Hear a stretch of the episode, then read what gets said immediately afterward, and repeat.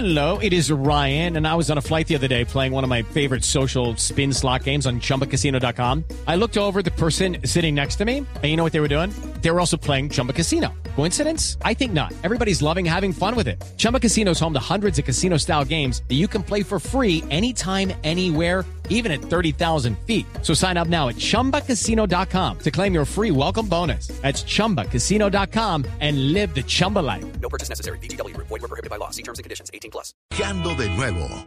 Esta es Blue Radio, la alternativa.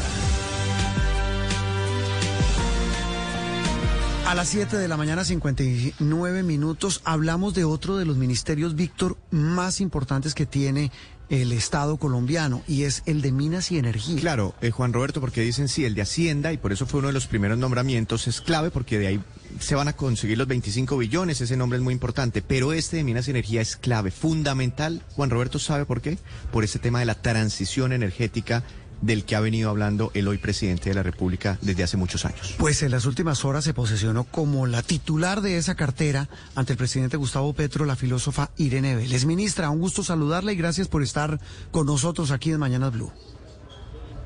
Eh, muy buenos días, Juan Roberto, muy buenos días a la audiencia. Bueno, ministra, eh, había al comienzo, cuando se, cuando se conoció su designación, algunas dudas de si cumplía los requisitos para ser ministra de Minas. Filósofa, es una mujer muy valiosa, ambientalista, académica, profesora, jugada por las causas sociales. Pero los expertos en temas de minas y energía decían, pero ¿dónde está el tema de minería, el tema de la energía en su hoja de todos esos trámites, hoy ya posesionada y después de disipadas esas dudas, eh, ¿qué tiene en mente la nueva ministra de Minas y Energía en un en gobierno y en una en una en una situación, en un panorama tan complejo, pero también tan interesante para este sector de la economía y Ministra, precisamente, sí, retomamos ahí la pregunta, ¿cuál es esa visión que tiene usted como ministra de Minas frente a ese cambio en materia energética que tiene el gobierno del presidente Gustavo Petro? Bueno, en primer lugar me gustaría pues dar como un parte de tranquilidad a todos aquellos que tuvieron la duda sobre la idoneidad. Digamos, una cosa son eh, las formalidades que se requieren para ocupar un cargo público como este y por supuesto que se cumplían, pero entiendo también que no es una tradición que en un ministerio como el de Minas y Energía se ponga a una persona que es humanista y ambientalista. Entonces, tal vez eso generó como esas, eh, eh, esas, esas, diferencias o esa interpretación de que tal vez mi perfil no era. Sin embargo, lo que estoy convencida es que mi trayectoria fundamentalmente académica y de la mano de las eh, comunidades y de la protección del ambiente y la vida es el sello que queremos darle a este ministerio. Habiendo dicho eso, entonces tenemos, por supuesto, el gran desafío de la transición energética, que estamos convencidos de que va a ser una transición energética que la vamos a hacer de manera segura, eso quiere decir que no vamos a dar un salto al vacío sin saber que tenemos una matriz energética que nos evite crisis sociales y crisis empresariales. Por otro lado, queremos hacer una transición que sea justa y eso quiere decir que vamos a promover temas de autogeneración, de cogeneración y que vamos a pensar también no solo en los generadores, sino en los usuarios finales en esta transición, de manera que sean costos razonables y que ellos puedan todos y todas los territorios más apartados asegurar que tienen un acceso a este servicio tan fundamental. Queremos hacer una transición que sea participativa y ese es un asunto clave porque eh, el otro mensaje es que este es un ministerio que quiere ser de puertas abiertas y de puertas abiertas es dialogando con el sector empresarial, dialogando con los gremios, pero dialogando también con las comunidades eh, que son las comunidades que van a ser beneficiarias y que son las comunidades que en algunas ocasiones también cohabitan con esos proyectos de generación o de extracción de recursos. Entonces, esos tres principios van a ser muy importantes en este proceso de transición energética y estamos absolutamente convencidos de que fue esa eh, digamos, mi trayectoria en este campo de la justicia ambiental, lo que le dio el parte de confianza al presidente Petro de que yo podía liderar esta cartera. Eh, ministra, entendiendo eso que usted nos explica, lo había dicho el hoy presidente Gustavo Petro en campaña, lo ha dicho después de, haberse posesionado, que él se la juega por este tema que es fundamental, el de la, transición energética, el que usted nos cuenta. ayer hablábamos del asunto también con su colega de Ambiente, Susana Mohamed. Pero en el caso puntual, dice usted, estamos abiertos a escuchar a todos, a dialogar, dice usted, ¿cuál va a ser la relación y el manejo que desde su cartera de minas y energía va a dar a empresas eh, que hay en Colombia con inversiones gigantes, con intereses enormes en sectores extractivistas como el del oro, como el del carbón, como el del níquel y ni qué decir como el del petróleo. Sí, bueno, lo primero que tenemos que decir es que todos los contratos que ya estén vigentes, van a seguir su curso normal. Es decir, tenemos más de 180 contratos de exploración de hidrocarburos y esos contratos se van a respetar haciendo su proceso normal de el licenciamiento ambiental y posteriormente todo lo que eh, se derive de ese proceso. Ahora, es muy importante tener en cuenta que esperamos que a esos proyectos que ya han sido, eh, con los cuales ya tenemos contratos, que sean exitosos. Por eso nos emociona tanto que Ecopetrol haya encontrado eh, una nueva reserva que es eh, Gorgón 2, porque necesitamos precisamente una seguridad energética que esperamos lograr a partir de esos proyectos que ya están en este momento en, eh, digamos, en vigencia. Ahora, lo que no vamos a hacer es nuevos contratos de exploración. Ese ha sido el compromiso del presidente y vamos a mantener nuestra promesa porque es una promesa para cuidar el ambiente, para cuidar la casa grande. Eso respecto a, el Es que, ministra, es que eh, eh, este tema de nuevos contratos de exploración han dicho muchas personas que, que el, digamos, en petróleo se pueden hacer cosas, pero en gas, ni siquiera nuevos contratos en gas. Ayer nos decía aquí en Mañanas Blue el presidente de Ecopetrol que pues si no encontrábamos, si no explorábamos más, que, que podríamos perder la autosuficiencia y, traer gas del exterior eh, duplicaría, triplicaría y hasta podría multiplicar por cuatro eh, la tarifa de gas que hoy pagan los colombianos. ¿El gas particularmente en ese tema no habrá nuevos contratos? No habrá nuevos contratos. Eso es una cosa que ya se dijo en campaña y es algo a lo cual le vamos a cumplir a la ciudadanía. La ciudadanía votó por la justicia ambiental, la ciudadanía votó por cuidar la Casa Grande. Ahora, vamos a cuidar la seguridad energética. Ese es, ese es nuestro propósito. ¿Y eso qué quiere decir? Quiere decir que esperamos que la exploración que en este momento se está realizando en más de 180 eh, proyectos, pues tenga un nivel de éxito que nos permita hacer la transición.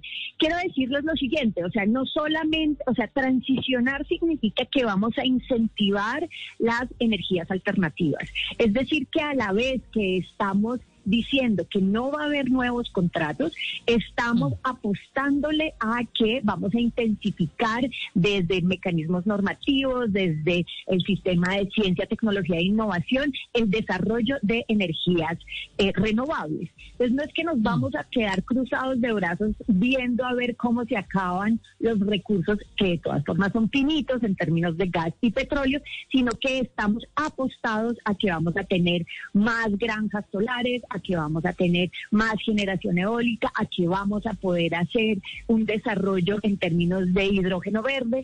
Este tipo de cosas son nuestro compromiso y aquí es que le estamos apostando.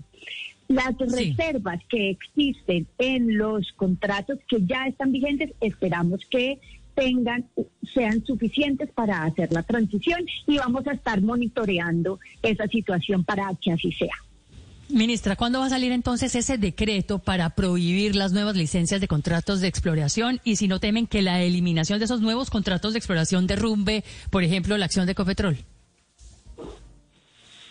Estamos en este momento estudiando la ruta del gas vamos a tú sabes, llegamos apenas hasta ayer posesionados a esta cartera, entonces estamos en el momento precisamente de revisar qué es lo que tenemos, cuáles son las rutas, tanto técnicas como normativas, y tenemos un equipo aquí pendiente de toda esa estimación. O sea que la respuesta del cuándo te la debo, pero estamos precisamente apostados en la tarea de generar estas soluciones de una manera absolutamente responsable con el país. Ministra, siendo el fracking uno de los temas más sensibles, ¿se buscará impedir esa técnica extractiva en Colombia? El fracking es también un compromiso eh, digamos, evitar el fracking es un compromiso del presidente Gustavo Petro. Eh, en esta semana, el Movimiento Social de Colombia Libre de Fracking radicó frente al Congreso un proyecto de ley que busca precisamente evitar que se avance en este tipo de explotación de yacimientos no convencionales y nosotros esperaremos a que esa ley tenga una ruta eh, democrática en el Congreso de la República. Mientras tanto, como ha sido un compromiso de nuestro presidente, nosotros vamos a buscar revisar cuál es el estado de los dos proyectos piloto que tenemos en este momento, que son Platero y Calé.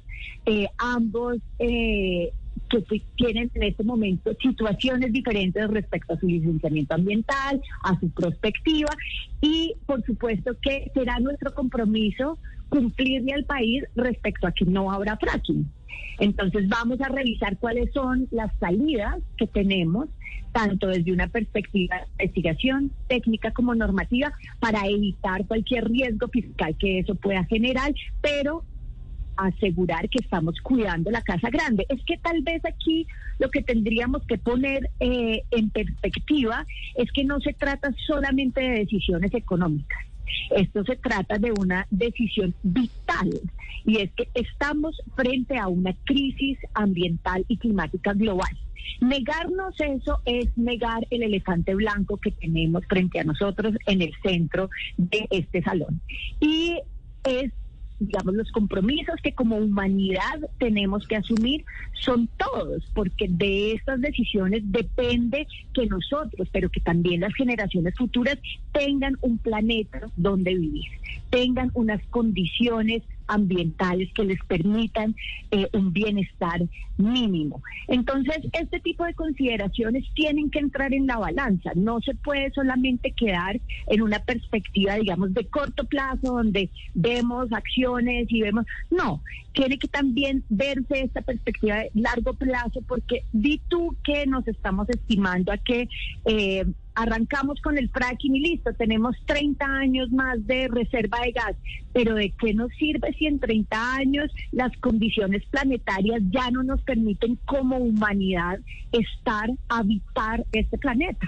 Entonces ahí lo que tenemos que pensar es si esas son las condiciones reales de los límites planetarios, cuáles son las medidas de política pública, cuáles son las medidas de desarrollo tecnológico que tenemos que acelerar para precisamente asegurar que podemos retroceder alentizar ese fin de la humanidad. Sí, ministra, a propósito de decisiones, que es la palabra que usted utiliza, ¿cuál va a ser la decisión del gobierno o la posición frente al cobre? Porque la bandera es la transición energética, pero hay una inquietud sobre, sobre el cobre que es vital para ese proceso de transición energética. ¿Cómo lo va a manejar el gobierno?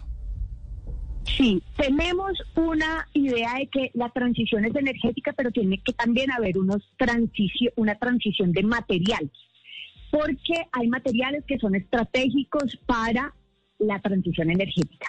Eso quiere decir que nuestros dos viceministerios, que son energía y minas, tienen que estar dialogando y eso también es una interacción que tenemos que pensar desde el desarrollo tecnológico, o sea, desde cómo hay unos minerales que pueden ser estratégicos para esta, eh, para esta transición energética. Una cosa clave es que litio, eh, cobre y otros minerales que pueden ser, por ejemplo, muy estratégicos para el desarrollo de, eh, de, eh, insumos agrícolas como son los fosfatos, todos esos que son estratégicos, hay que ver cómo los cuidamos, pero una cosa sí quiero decir aquí, y es que el desarrollo de la minería va a ser absolutamente responsable con el medio ambiente y absolutamente responsable con las comunidades locales.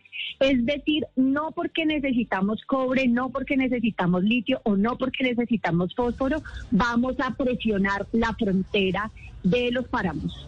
Vamos a presionar los ecosistemas estratégicos como la Amazonía. Vamos a presionar los ecosistemas estratégicos como los humedales y no vamos a violar los derechos fundamentales de las comunidades, en particular consulta previa libre e informada. Es decir, sabemos que hay materiales estratégicos, pero lo vamos a hacer con responsabilidad social y ambiental porque eso es este gobierno, un gobierno responsable social y ambientalmente. Sí, ministra, en el tema del gas, ¿qué papel podría jugar Venezuela? ¿Se importaría ese país poniendo en funcionamiento la red existente? Y se lo pregunto porque hay un consumo creciente que debe eh, suplirse. Y si no hay nuevas eh, exploraciones, quizá en un futuro cercano eso podría enredarse. Sí, esa es una muy buena pregunta. Lo primero que tenemos que hacer es recuperar las relaciones diplomáticas con Venezuela. Ese es un objetivo que tiene eh, nuestro gobierno. Estamos en este momento, como ustedes saben, esta mañana ya fue nombrado el embajador eh, de Colombia en Venezuela y esperamos entonces que esa esa relación diplomática nos lleve también a tener otro tipo de relaciones estratégicas para la política toda y para la política energética. Habiendo dicho esto, aunque no es eh, el escenario eh, deseable ser dependiente de ningún recurso respecto a eh, otros países, ¿no es cierto? Porque la soberanía energética es también un principio que nos alienta. Sí, después de que nos hemos encontrado aquí que en los datos del ministerio tenemos reservas de gas a siete u ocho años, sí, habiendo superado esas reservas de gas que nos explican que es a siete u ocho años, aún necesitáramos una eh, llenar nuestra matriz energética se podría hacer con esa conexión que pudiéramos tener de transporte de gas con Venezuela. Pero creo que para ese escenario tenemos todavía un tiempo porque como ven, siete a ocho años pues nos da eh, un espacio para hacer una planificación estratégica de la transición energética. En eso estamos. Creo que lo más importante es que vamos a tener nuestra institucionalidad dispuesta esa planeación. Sí, señor. Pero, ministra, pero eso no es como un sinsentido, con todo respeto. Es decir, tenemos yacimientos de gas. Hasta el mismo ministro de Hacienda dijo hace algunos días hay que seguir buscando gas. Ayer el presidente de Ecopetrol dice aquí en Mañanas Blue, acabamos de encontrar el mega yacimiento de gas. Y hay que seguir buscando porque se triplicaría la factura. Claro, si nos acaba. Se, dice, teniendo esas existencias de gas, se garantiza el abastecimiento y, precios bajos. y se garantiza una tarifa baja. Y ahora usted nos dice que en algunos años vamos a terminar importando gas? No, eso no fue lo que yo dije. Lo que yo dije es, sí, con las reservas que tenemos, y por eso arranqué esta entrevista diciendo que me parece excelente que el nuevo pozo Gorgón 2 tenga identificada una reserva de gas porque es ideal tener soberanía energética. Y tener soberanía de gas, por supuesto que pasa por esa soberanía energética. Entonces es ideal que con nuestras propias reservas, en aquellos proyectos vigentes, podamos abastecernos.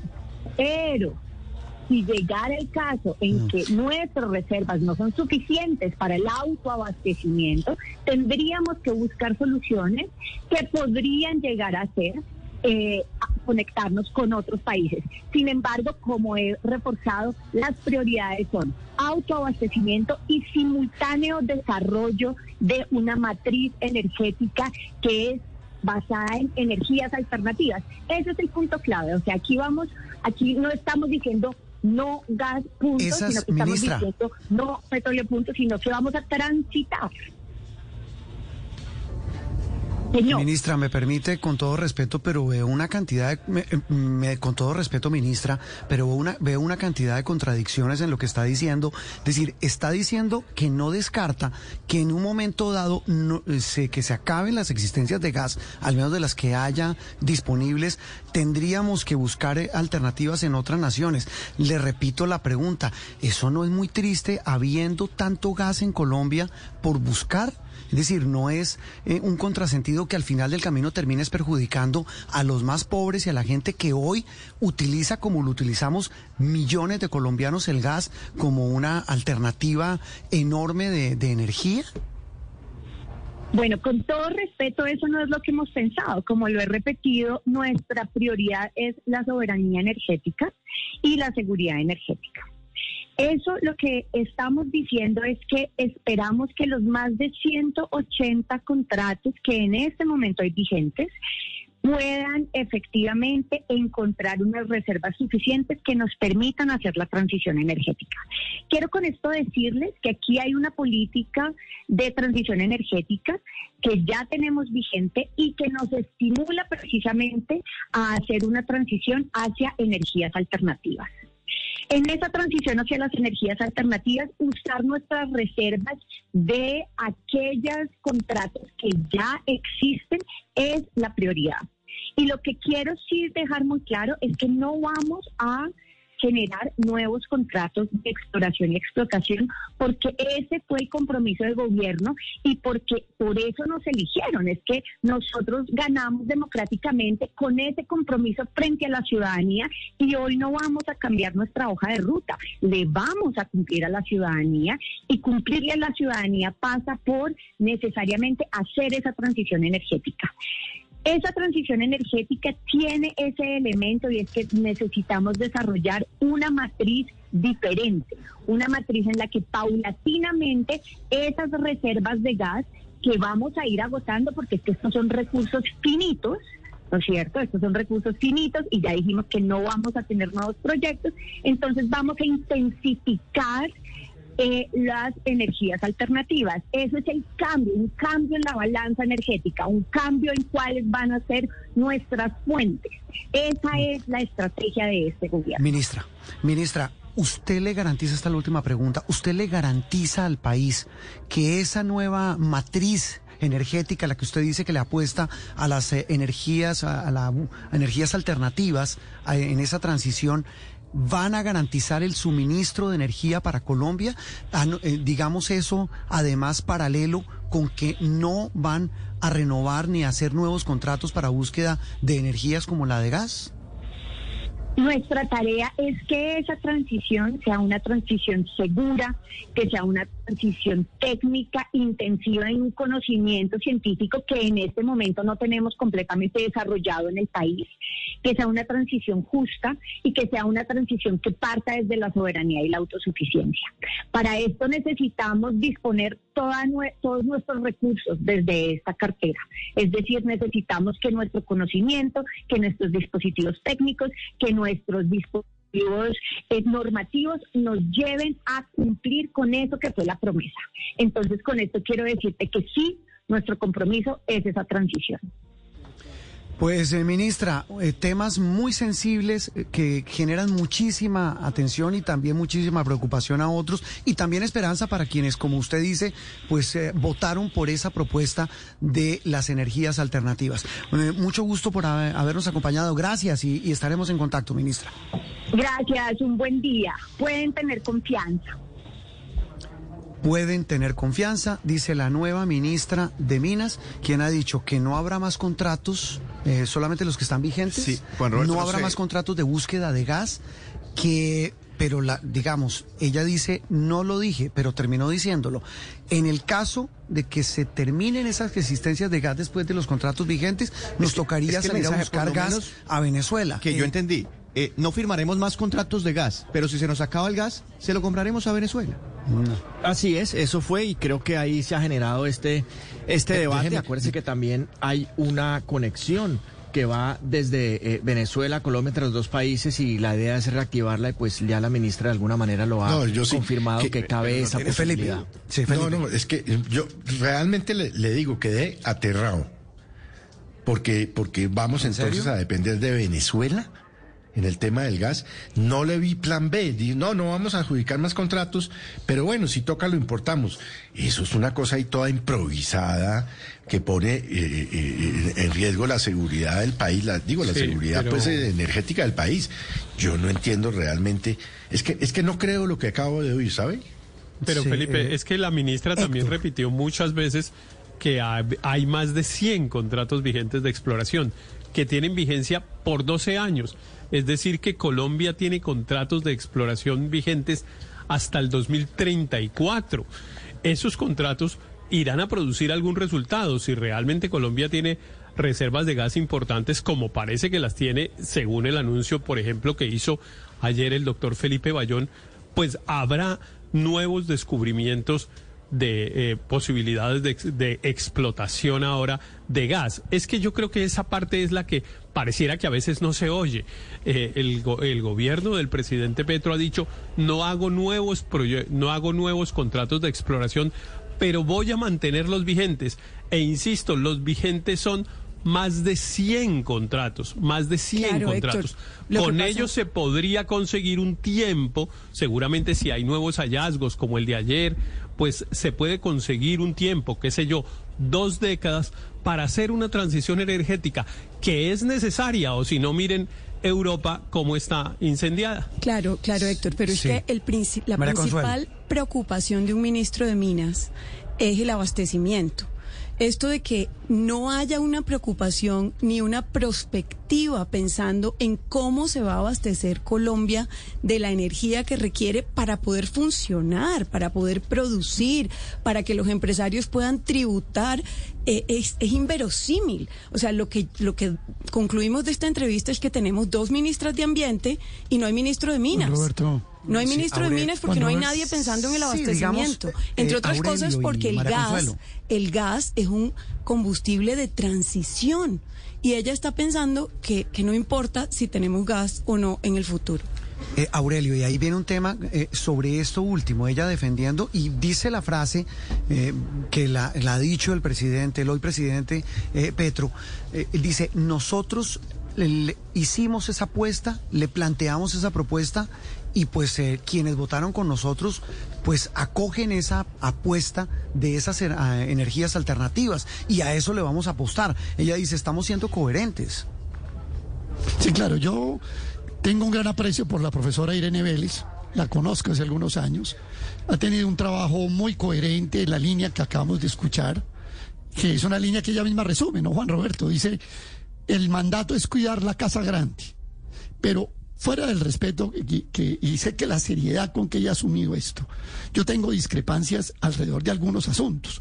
Por ejemplo, ¿Será que Colombia es el país que tiene que emprender en primer término a escala global la transición energética cuando las, la contaminación de por concepto de gases de efecto invernadero del país en el mundo es apenas el 0,30% y en términos de carbono es el 0,14%?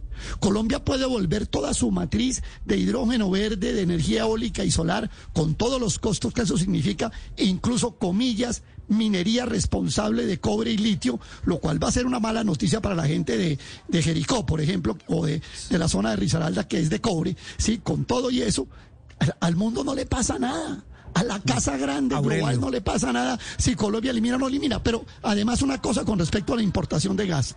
Es conocidísima la posición que hay de los explotadores de gas en Colombia, de la planta regasificadora que está montándose en Buenaventura y que es para importar gas. Ya vamos a importar gas, pero ojo la nota, gas que proviene de fracking de los Estados Unidos. Entonces, prohibimos el fracking en Colombia, con lo que yo estoy de acuerdo, pero importamos gas de fracking de los Estados Unidos. A mí me parece que al discurso de Irene, a quien respeto muchísimo, le hace falta algunos ajustes, algunas piezas para poder interpretar realmente esa confianza que ella nos reclama. Juan Roberto, pero es entendible que, cause tanta sorpresa las palabras de, un- de una ministra de Minas, porque es que este cambio es muy complejo. Eh, y lo que muestra es que de verdad, aunque Colombia no es un país petrolero, sí tenemos una economía dependiente en buena parte de- del petróleo, sobre todo la parte fiscal. Eh, normalmente los ministros hablan de suministros de energía. Eh, cuando una ministra habla de cerrar eh, la búsqueda de unos combustibles como los fósiles, pues genera esta situación. Yo creo que lo que pasa es que falta, y eso me imagino llegará, que la ministra y el gobierno y el presidente Petro hablen eh, claramente y entusiasmen sobre el tema de las nuevas energías, porque lo que se está planteando es una transición de 10 años en que se van recortando los combustibles fósiles y se van eh, buscando alternativas de, de energías renovables, eh, que en muchos casos generan dudas, sorpresas, la gente no cree mucho en eso. El viejo caso, nadie creía que los carros eh, eléctricos iban a funcionar económicamente y hoy Tesla lo demostró y las demás eh, fabricantes están corriendo a, hacerlo y todo el mundo dice que en cinco años el grueso de la producción va a ser de carros eléctricos.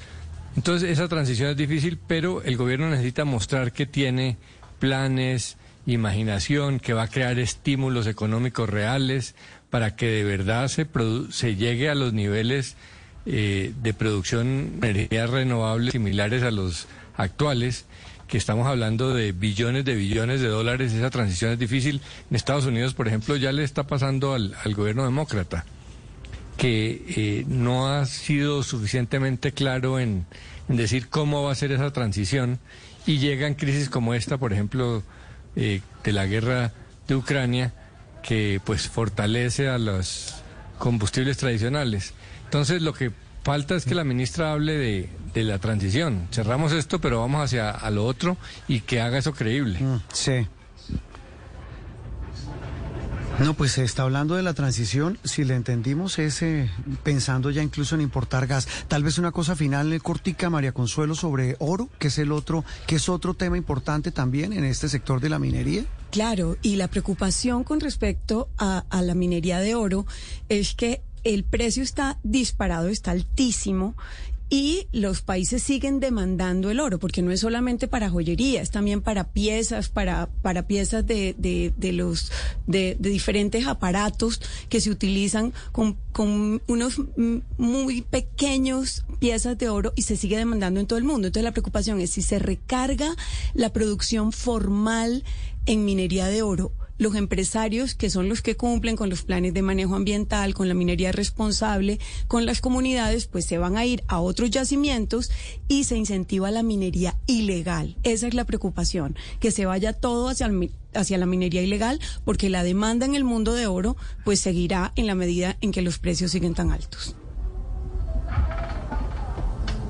Se calentaron las redes sociales, está encendida con la declaración que acaba de dar la ministra de Minas aquí en Mañanas Blue. Ella dice que si eh, cuando Colombia deje de ser autosuficiente en la, en la, exploración y explotación de gas, se tendría que importar de Venezuela o no lo, no lo descartan. Nos dicen quienes conocen de este negocio, de esta industria, que los contratos que hay vigentes hacen que Colombia pierda la autosuficiencia en gas en el año 2026 o 2027. 8 de la mañana, 32 minutos.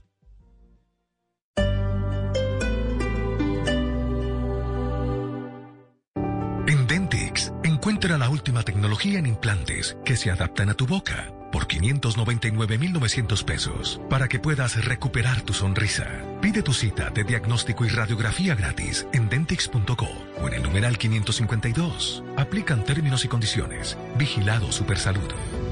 Agosto es el mes del taxista. Gracias conductoras y conductores por su gran labor. Para ustedes, la Secretaría Distrital de Movilidad tiene preparadas muchas actividades que podrán encontrar ya mismo en www.movilidad.gov.co. Secretaría Distrital de Movilidad, Alcaldía de Bogotá. Ven a nuestra nueva sala de ventas en la Avenida de las Américas número 3609 y conoce dos grandes proyectos.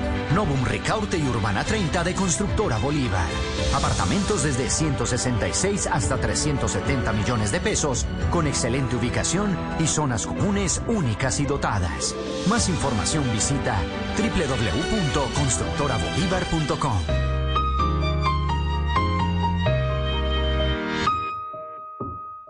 En Claro Empresas entendemos que todos los negocios necesitan soluciones de nube para controlar su empresa donde sea, de ciberseguridad para proteger su información y de mobile marketing para segmentar sus campañas de publicidad. Por eso tenemos soluciones digitales a la medida de cada uno. Llama numeral 400 o visita nuestros puntos de venta.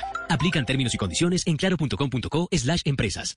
Encuentra la vivienda que buscas en el Gran Salón Inmobiliario, la feria que lo reúne todo para tu próxima inversión. Proyectos nuevos, usados y la financiación ideal para tu inmueble. Te esperamos del 18 al 21 de agosto en Corferias. Boletería en gransaloninmobiliario.com. País invitado, Panamá. Organiza Lonja de Bogotá y Corferias con patrocinada vivienda. Vigilado por la Superintendencia Financiera de Colombia. Aplican condiciones y restricciones. Carlos Vives, el ícono de Colombia, regresa al Movistar Arena de Bogotá con su Cumbiana Tour. Este 21 de octubre. Boletas ya a la venta en tuboleta.com. Presenta American Express y Old Car. No te lo puedes perder. Código PULEP NLQ 253. Llegamos a cambiar las reglas. Pásate a un plan postpago WOM. Compra tu celular favorito y recibe hasta 35% de descuento en marcas y referencias seleccionadas. Además, te damos 0% de interés, pagando a 6, 12 o 24 cuotas con tarjetas de crédito de bancos aliados. Visita nuestras tiendas. Cambia las reglas. WOM. Oferta hasta 35% de descuento y 0% de interés. Válida del 5 de agosto al 8 de septiembre de 2022. 5.000 unidades disponibles a nivel nacional en tiendas y kioscos WOM. Consulta términos y condiciones en Dentix, encuentra la última tecnología en implantes que se adaptan a tu boca por 599,900 pesos para que puedas recuperar tu sonrisa. Pide tu cita de diagnóstico y radiografía gratis en dentix.co o en el numeral 552. Aplican términos y condiciones. Vigilado Supersalud. Dos motociclistas, Alberto y Julio, conducen por una vía con límite de 50 kilómetros por hora. Tienen las mismas motos y manejan en las mismas condiciones. Alberto respeta el límite de velocidad y Julio no. Julio pierde la vida, mientras que Alberto llega sano y salvo a su casa. Tus acciones salvan vidas. No excedas los límites de velocidad. Secretaría de Movilidad, Alcaldía de Bogotá. Ven a nuestra nueva sala de ventas en la Avenida de las Américas número 3609 y conoce dos grandes proyectos. Novum Ricaurte y Urbana 30 de Constructora Bolívar. Apartamentos desde 166 hasta 370 millones de pesos con excelente ubicación y zonas comunes únicas y dotadas. Más información visita www.constructorabolívar.com.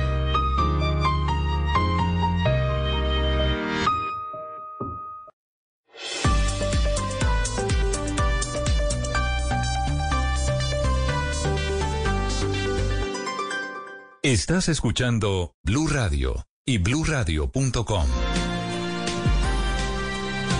8 de la mañana, 36 minutos. Volvemos a hablar de otro tema. Mucha gente sigue escribiendo sobre el tema del gas, sobre lo que acaba de decir la ministra de Minas, Irene Vélez, aquí en Mañana Blue, sobre la posibilidad, la eventualidad de que cuando se acaben las existencias de lo que se está buscando y se está explotando, eh, nos tocaría importar gas de Venezuela. Pero más allá de eso, la otra noticia también que tiene que ver con el gobierno es el anuncio que han hecho en las últimas horas los cancilleres de Colombia y de Cuba de eh, reanudar, de permitir que en la isla se reanuden los contactos para volver a hacer diálogos de paz con el ELN. En las últimas horas, el equipo del gobierno de Gustavo Petro que sigue en la isla, pues reinició actividades. Santiago, ¿qué pasa hoy en La Habana sobre este asunto puntual, el de la retoma de diálogos con el Ejército de Liberación Nacional?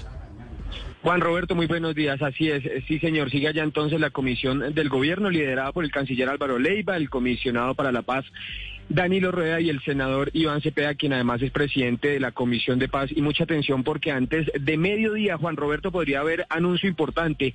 Y es que precisamente hoy podría ser el anuncio grueso, porque ayer la agenda se dedicó al tema, como usted lo decía, de las relaciones bilaterales con Cuba, un pronunciamiento muy importante del canciller Leiva en el sentido de que rechaza eh, la designación del Estado cubano como un Estado patrocinador eh, del terrorismo desde Estados Unidos y por supuesto Bruno Rodríguez, el canciller de Cuba, agradeció esa expresión de apoyo, pero ya hoy están sentados entonces en lo que es directamente la negociación con el ELN y lo que hemos sabido es que desde La Habana podría haber un pronunciamiento hacia el mediodía ya relacionado directamente con esas negociaciones. Estamos muy atentos porque se habla, por ejemplo, de que se podría designar de una vez lo que sería algún equipo negociador, lo que sería la hoja de ruta, pero además porque el presidente Gustavo Petro ha dado pistas de lo que espera con el ELN. Por ejemplo, ha dicho que en los primeros días buscaría un cese bilateral del fuego y ese es uno de los temas que se estaría discutiendo, cómo verificar y supervisar que se cumpla un eventual cese del fuego. También eh, se ha hablado, por ejemplo, el canciller Álvaro Leiva lo dijo en los últimos días, Juan Robert, De que con el ELN cada cosa que se vaya acordando se va aplicando. Contrario a lo que pasó con las FARC. Usted recordará que con las FARC el expresidente Juan Manuel, decía, eh, Juan Manuel Santos decía que nada está acordado hasta que todo está acordado. Con el ELN no. Lo que se acuerde se comienza a implementar, así que estaremos muy atentos porque en contadas horas habrá nueva declaración desde el sector del Laguito en La Habana, Cuba. Juan Roberto.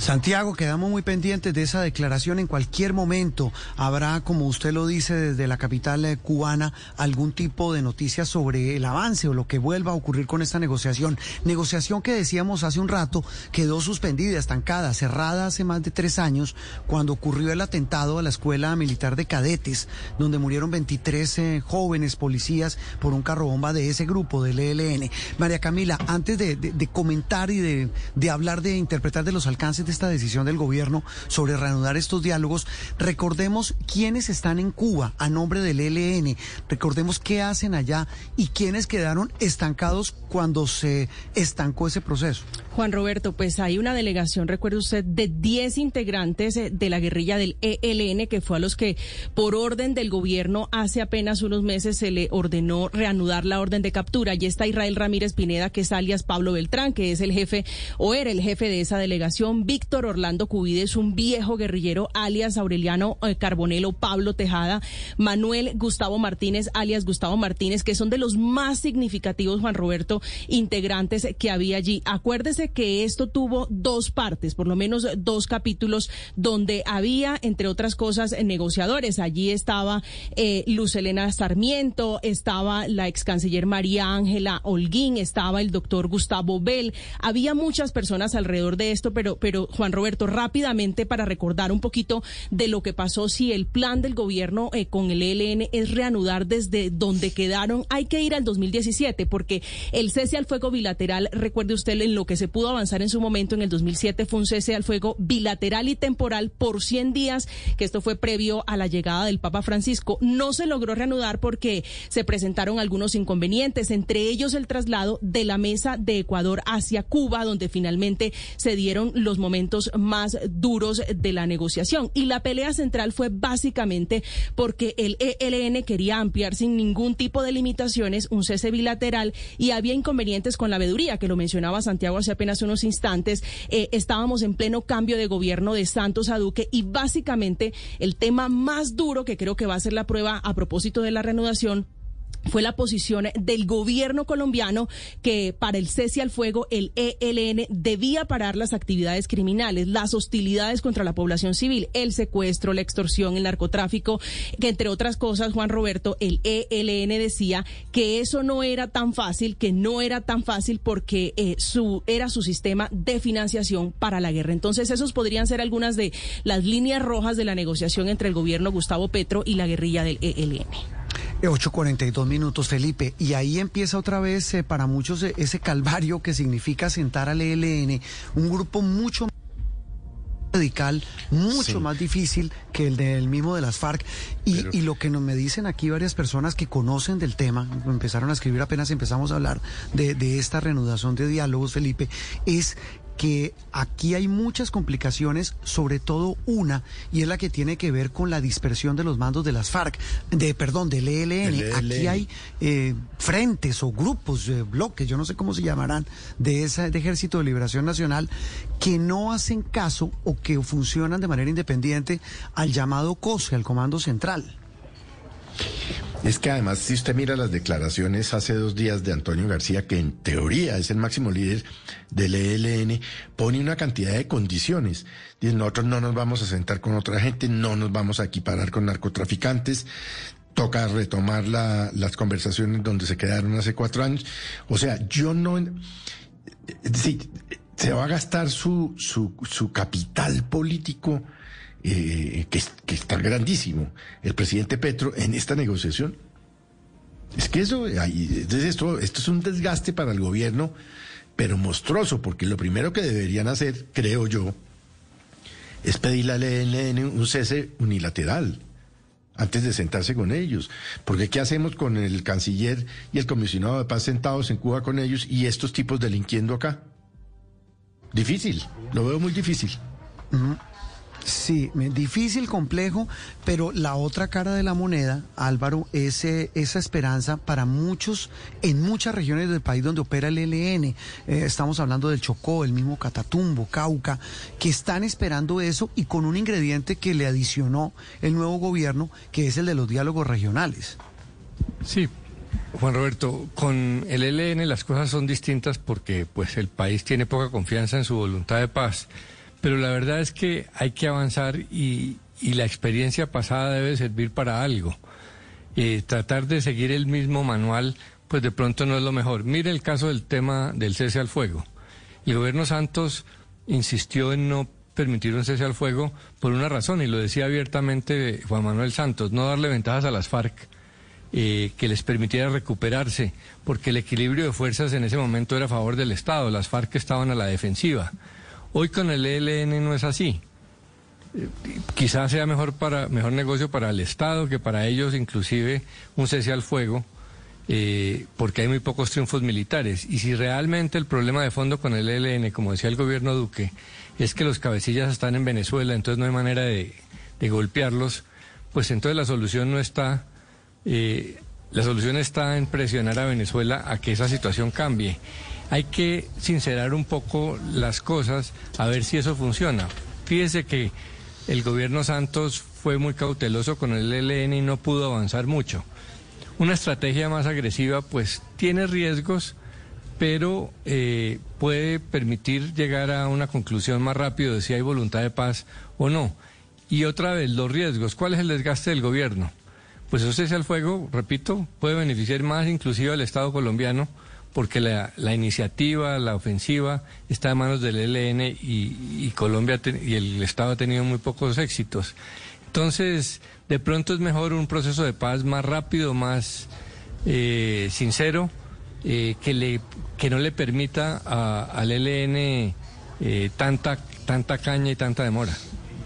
Juan Roberto, pero sobre precisamente todo hay, un asunto, Aurelio, Aurelio, ahí hay un asunto importante de esto que menciona Álvaro, que es otro aspecto que hay para tener en cuenta, y es que el ELN en muchas regiones del país, entre otras cosas, no hace caso a su comando central porque son independientes especialmente en el manejo del negocio del narcotráfico. Ese es el gran ellos tema. Son, ellos son como un Estado federal, no son monolíticos como eran las FARC eh, eh, en el momento en que el presidente Santos negoció. Acá no, aquí hay no uno, no dos, no tres, hay muchos ELN que no, no reconocen, por ejemplo, a Antonio García o a Pablo Beltrán. Entonces el gobierno habla de diálogos regionales, entonces va a instalar cuántas mesas de negociación con el ELN, dos, eh, tres, cinco, diez, quince. Sí, y, con un ingrediente, repito, Aurelio, y es el poder económico que manejan eh, por cuenta del narcotráfico. Por ejemplo, Pablito en, en Arauca, Aurelio. Claro, que, que, dice que controla el 60% de las fuerzas efectivas del Ejército de Liberación Nacional. Eh, pero este es otro tema, perdóneme que hoy estoy como un poco reiterativo en eso, este es otro tema en el que había consenso entre todos los candidatos, Fajardo, Rodolfo Hernández, hasta Federico Gutiérrez, en fin, habían dicho, vamos a negociar con el ELN y a buscar la paz con el ELN, y el país necesita la paz de verdad alrededor de estos grupos políticos por, por múltiples razones que, que está de más explicar, pero no es fácil. Yo me temo como eh, que esa premisa de Álvaro de que va a ser rápido, que también se la oía Roy Barreras de que vamos a tener un proceso rápido y eficiente, yo no creo que el ELN se vaya a dejar tratar como una guerrilla, digamos, de segundo orden. No, un gran trato a la FARC y a nosotros, pues, de, de actores de reparto. Yo, por las declaraciones que le escuchaba a Antonio García, no pareciera que fuera a ser tan rápido y eficiente. Es más, Antonio García en las distintas declaraciones que ha dado, por ejemplo, creo que a un portal que se llama El Caos o algo así, dice que a pesar de que sea exitosa la negociación, seguirán los conflictos. Entonces, esta es una negociación que va a ser lenta, compleja, como ha dicho Felipe, por todas esas aristas, con distintos actores, y yo creo que estos que están pensando que la negociación con el ELN pues va a ser como, mm. eh, como dicen, con un café y ya, no, va a ser una negociación lenta y compleja. El ELN tiene sus propios mecanismos, habla de asambleas nacionales, etcétera, etcétera. Entonces, me parece que esto va a tener sus complejidades. Ojalá que salga bien. Todos queremos que salga bien, pero no va a ser tan rápido como se cree, pienso yo. Juan Roberto, y, son, las y muchas, el son punto muchas clave preguntas, está- Daniel, sobre, sobre ese poderío del ELN. Sí, Daniel. Juan Roberto, el- el- la clave yo creo que está en el balance de fuerzas. Y yo, yo haría el, el argumento contrario al que hacía Álvaro. Si el balance de fuerzas en este momento está a favor del ELN, pues mal hace el gobierno en apresurarse en anunciar unos diálogos de paz porque van a entrar a la mesa de negociación muy fortalecidos. Y el punto de Felipe de eh, la estructura federada del ELN, por ejemplo, ¿qué piensa alias Paulito, que es el principal, digamos, perpetrador de los ataques recientes de los últimos años del ELN? Está en el, dentro del proceso de paz, porque si pasó lo que pasó con las FARC y las disidencias, eh, ¿qué nos podemos esperar que pase con el ELN, donde la estructura es federada y donde muchos no estarían, en, no les conviene porque no lo, lo que tienen por perder de, de salirse de, de sus actividades ilegales es muy grande, eh, puede ser aún peor. Yo no, yo, yo creo que el gobierno se apresuró en anunciar unos diálogos con el ELN sin tener el conocimiento concreto de cuáles cuáles de las cuántas de las estructuras del ELN realmente estarían en- montadas en un proceso de paz y en un verdadero proceso de abandono de actividades delictivas y de cese de los ataques terroristas. Rodríguez. 8 de la mañana, 50 minutos. Las expectativas, las dudas, las preguntas que hay en torno a la, eh, eh, a la eventualidad, como ya lo va a dar a conocer hacia el mediodía de hoy el gobierno de Colombia, sobre la reanudación de los diálogos, de paz con el Ejército de Liberación Nacional. 8.50 minutos en Mañanas Blue. Estás escuchando Blue Radio. Mientras oyes esta cuña, María cruza la entrada del aeropuerto El Dorado para cumplir su sueño de viajar al exterior. Que pueda hacerlo desde uno de los mejores aeropuertos de Latinoamérica es un logro que nos tomó miles de horas de trabajo y esfuerzo. En Grupo Argos, invertimos para transformar positivamente la vida de millones de personas. Grupo Argos, inversiones que transforman. Oye, bro, regálame un coco loco, porfa. Uy, pero en un ratico que entro un arreo. Juntos podemos trabajar fuera de la oficina con la red 4G de mayor cobertura. Cámbiate a Claro y compruébalo. Conoce cobertura, términos y restricciones en claro.com.co. ¿Te imaginas lo que podrías lograr si supieras hablar inglés fluido? Pues te aseguro que no es muy tarde. En Open English estamos seguros que ser bilingüe te dará una gran ventaja. Para ayudarte a lograrlo, nuestro curso está con una oferta especial. Recibe preparado las nuevas oportunidades en Start Speaking English. Aprovecha, inscríbete hoy en openenglish.com.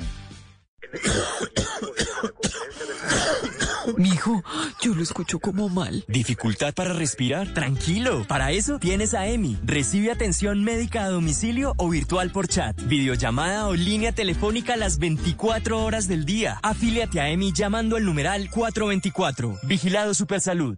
No se pierda la Feria Internacional de la Construcción, la Arquitectura y el Diseño Expo Camacol 2022 del 24 al 27 de agosto en Plaza Mayor Medellín. Regístrese en expocamacol.com. Expo Camacol, una feria organizada por la Cámara Colombiana de la Construcción, Camacol. Esta es Blue Radio, la alternativa. 8 de la mañana, 52 minutos. Mucha atención, hay noticia de última hora en los Estados Unidos que tiene que ver, que toca o que afecta al actual vicepresidente del Paraguay, Carlos Arturo.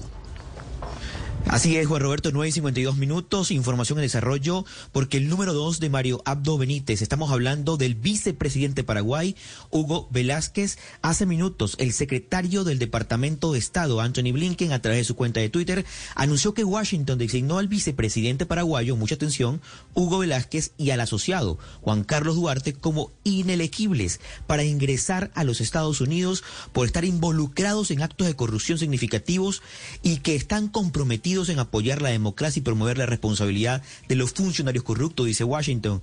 En un muy, muy duro mensaje, Juan Roberto, de la administración de Biden, al mismo tiempo, Mark Oldfield, embajador de Estados Unidos en Paraguay, anuncia la medida en rueda de prensa.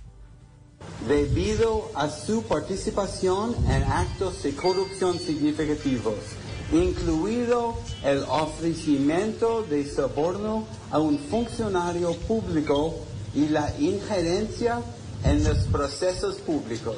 El anuncio del secretario Blinken también... Mucha atención porque llega información también de última hora. Juan Roberto, anote allí.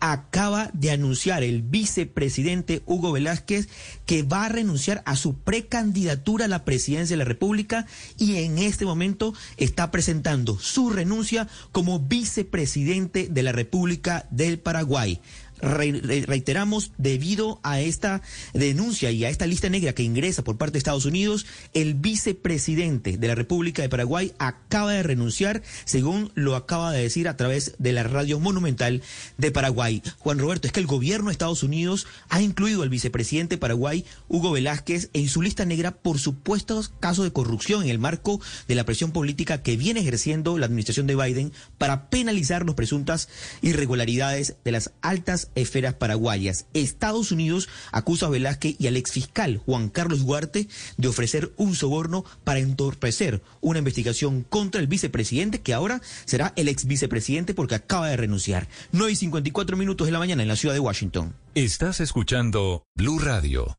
Seguimos a esa hora de la mañana en Blue Radio. Estamos en Mañanas Blue, Outlet de Cameron. Hasta 30% de descuento en tu próximo viaje en familia o pareja. Y como te gusta, con todo incluido. Aprovecha ya, no te lo pierdas. Haz cambios sin penalidades. Compra ya en decameron.com, línea nacional 018510765. Visita nuestros puntos de venta de Cameron y agencias de viajes. Aplican condiciones. Operado por Servi Incluidos Limitada, RNT 3961. Estás escuchando Blue Radio. Despierta y haz de tu día uno extraordinario, iniciando tu jornada con positivismo. Banco Popular. Hoy se puede, siempre se puede. ¿Un secador? ¿Un air fryer? ¿Un horno? Con el ahorro ganador CDT del Popular puedes tenerlo todo. Abre o renueva hoy tu CDT, recibe una excelente rentabilidad y gana premios sin rifas ni sorteos. Ingresa a bancopopular.com.co o visita nuestras oficinas y empieza a ahorrar. En el Popular, hoy se puede, siempre se puede. Somos Grupo Aval. Aplican condiciones. Vigencia del 16 de mayo al 31 de diciembre del 2022. Vigilado Superintendencia Financiera de Colombia. Narrar fútbol. Un deporte de largo aliento.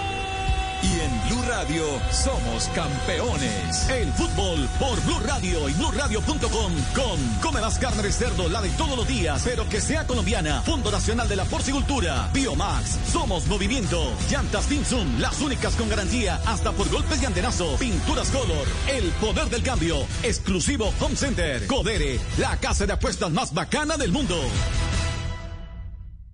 Llegó el mes del pensionado. Disfrútelo con Davivienda. Del primero al 31 de agosto del 2022, pase su pensión a Davivienda y disfrute los beneficios que tenemos para usted. Para los pensionados, Davivienda Móvil. Aquí lo tiene todo. Conozca más en www.pensionadosdavivienda.com. Vigilado Superintendencia Financiera de Colombia. Despegar.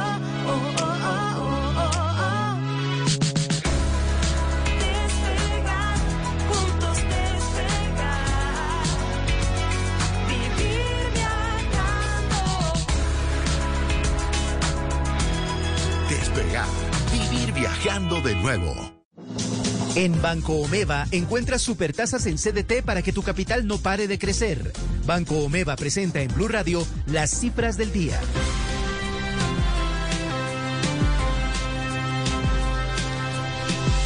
8 de la mañana, 57 minutos. Ya vamos en instantes a hablar aquí en la mesa de trabajo de Blue Radio en la Asamblea de la Andi con el presidente de una empresa muy importante, muy importante, que tiene que ver con eh, la fabricación de fertilizantes en Colombia, tema del que hablábamos ayer aquí en Mañana Blue. Pero antes hablemos, Víctor, de cómo amanecen los mercados, cómo amanece el dólar. Muy buena noticia para muchos colombianos. Nueva caída para el dólar en Colombia. Está bajando en estos primeros minutos de negociación cerca de 30 pesos. Cotización promedio, Juan Roberto, 4.203 pesos, aunque eh, ya por algunos instantes el dólar se ha ubicado por debajo de esa barrera. Mínimo del día, 4.196 pesos. Se mueve hoy en un contexto de eh, tranquilidad, de un ambiente positivo para los mercados internacionales. También cae el dólar frente a las principales monedas de la región. Y un dato clave, Juan Roberto, desde los primeros días de julio, el dólar en Colombia no se ubicaba por debajo de los 4.200 pesos y desde que alcanzó a mediados de julio los máximos históricos en nuestro país ha caído más de 400 pesos. Eso quiere decir que el dólar ha retrocedido en las últimas semanas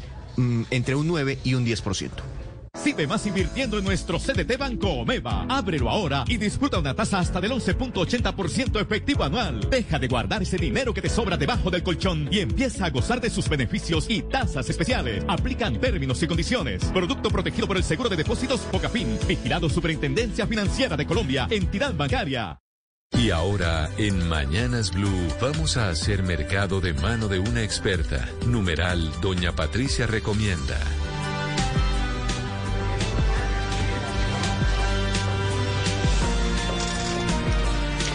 8.59 minutos. Mientras el dólar baja, ¿cómo les va a los alimentos en la plaza? Doña Patricia, buen día. Muy buenos días, Juan Roberto. Los saluda Patricia Daza con las novedades presentadas en los precios de Cora Bastos. La buena noticia es que aunque algunas frutas como el aguacate, el lulo, mango, limón, naranja presentaron incrementos al inicio de la semana, estas permanecieron estables durante todo el transcurso. Se puede decir que al cierre de hoy viernes su precio es estable y es el mismo del día lunes. En general, las frutas presentaron estabilidad esta semana, situación que no se presenta con las hortalizas. Ya empezaron a crecer los precios el día lunes y así se comportaron toda la semana. Para el cierre de hoy viernes podemos decir que la arveja, brócoli, cebolla larga, coliflor, frijol, habichuela, los precios están por las nubes. Sigue su incremento. Esperamos que para la próxima semana este comportamiento sea diferente y podamos consumir estos productos sin ningún inconveniente. Patricia Daza, Blue Radio. Estás escuchando Blue Radio. Tranquila, Emi. Estás a un silbido de recibir ayuda de los mejores veterinarios. En Laika encuentras de todo. Y de todas las marcas para tu gatijo. Descarga la app. Laika. Llegaron los patos a Pepe Ganga. Hasta el 40% de descuento en juguetería, deportes y mascotas. Estamos de aniversario en tiendas y pepeganga.com. Válido del 10 al 16 de agosto. Aplican referencias seleccionadas. Descuentos no acumulables con otras promociones. Consulte términos y condiciones en tiendas o en pepeganga.com. Dios mío, 39 grados. Si tu hijo tiene fiebre, tranquila. Para eso tienes a EMI. Recibe atención médica a domicilio o virtual por chat, videollamada o línea telefónica las 24 horas del día. Afíliate a EMI llamando al numeral 424. Vigilado Supersalud. La sección económica es presentada por Camionetas Volkswagen. Más que un SUV, un SUV Volkswagen.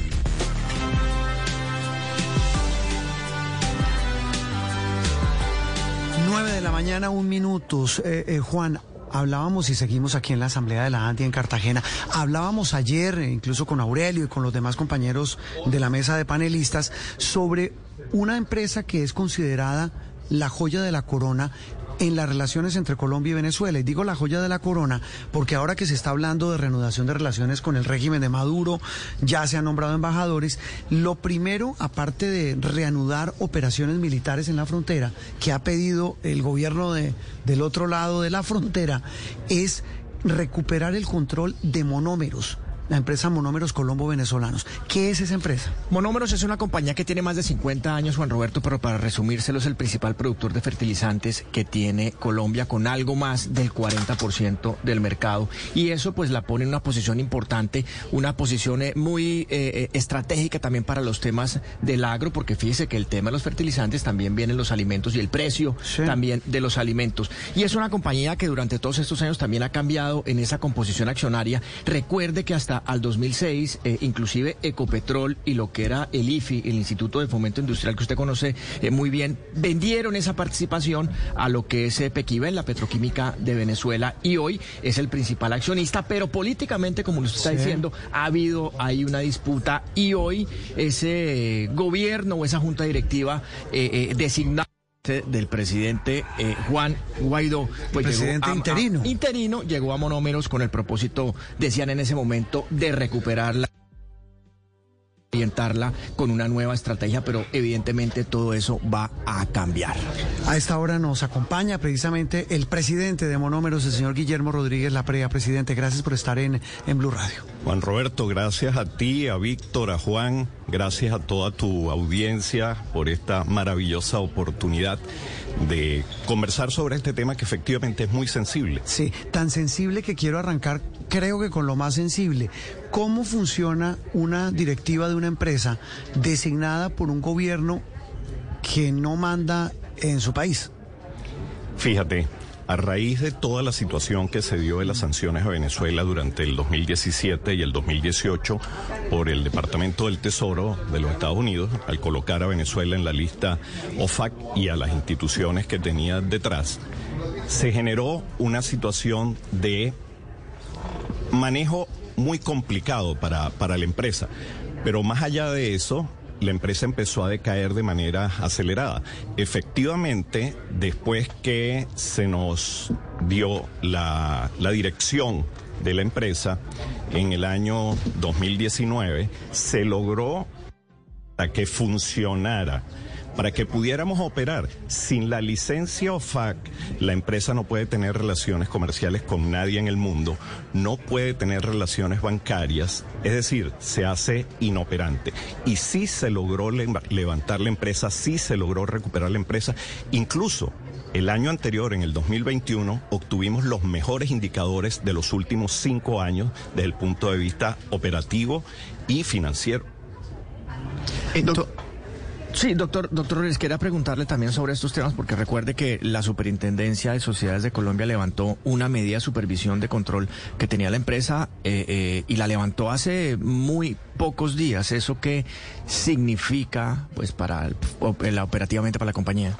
Sí, realmente es esa decisión de la superintendencia, la celebramos, la recibimos con beneplácito porque significó la posibilidad de mostrar a las instituciones, a los aliados, a todos los grupos de interés que la empresa había crecido, que el patrimonio de la empresa había mejorado y además que había sido todos los procesos administrativos habían sido llevados de manera correcta. Todo el plan de mejoramiento que se planteó fue cumplido y nada mejor que ese planteamiento de la superintendencia, es decir, que levantaba, que nos exoneraba del control que teníamos desde enero de este año. Eh, ¿Sobre esa decisión incidió en algo el nuevo gobierno? Porque por lo menos es una gran coincidencia, llega el nuevo presidente y toman una primera gran decisión sobre monómero. Hay muchas coincidencias que son afortunadas. Esta es una de ellas, pero no, no, no fue una decisión del nuevo gobierno. Realmente el oficio es del 5 de agosto, es decir, del viernes anterior a la toma de, de posesión. Sí, doctor Rodríguez, es que aquí hay un tema que creo que vale la pena abordarlo, pasamos creo que un puerto por encima, pero la importancia de monómeros para Colombia es es, absoluta, ¿verdad? Hay un nuevo gobierno, hay unos temas inflacionarios, eh, un tema del agro que se va a impulsar notablemente, pero aquí no hay duda que el funcionamiento de la compañía o esa eh, presidencia, gerencia que usted tiene, seguramente cambiará. Mira, lo que sí tenemos muy claro nosotros es que cada día que estemos al frente vamos a hacer todo nuestro mejor esfuerzo porque las cosas sigan saliendo bien. Te voy a comentar, está la importancia.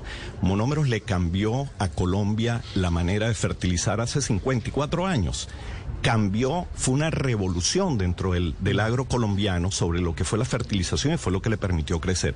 Hoy Monómeros está llamado a revivir ese momento de cambio al agro colombiano. Nuestro proyecto de producción de amoníaco verde es lo que le va a dar sostenibilidad al agro colombiano. Sí, es que lo oigo hablar, doctor Rodríguez, perdón, de la OFAC. ¿Cuáles son las consecuencias prácticas si el gobierno del presidente Petro decide devolverle al presidente Maduro todo el control de monómeros? Al perder la licencia OFAC, se perdería la posibilidad de que la empresa siguiera funcionando. Es decir, para que se le devuelve... Le quitaría, la, le la licencia porque eh, por, por eh, pues por hacer, por entregar eh, el, el, el, control de monómeros a, a Maduro, ¿cierto? Ciertamente. Ese es el planteamiento claramente. Es decir, si la empresa no tiene la licencia OFAC, no puede funcionar. Y si no está manejada, o si es de vuelta, o si tiene relación con Pequiven del gobierno.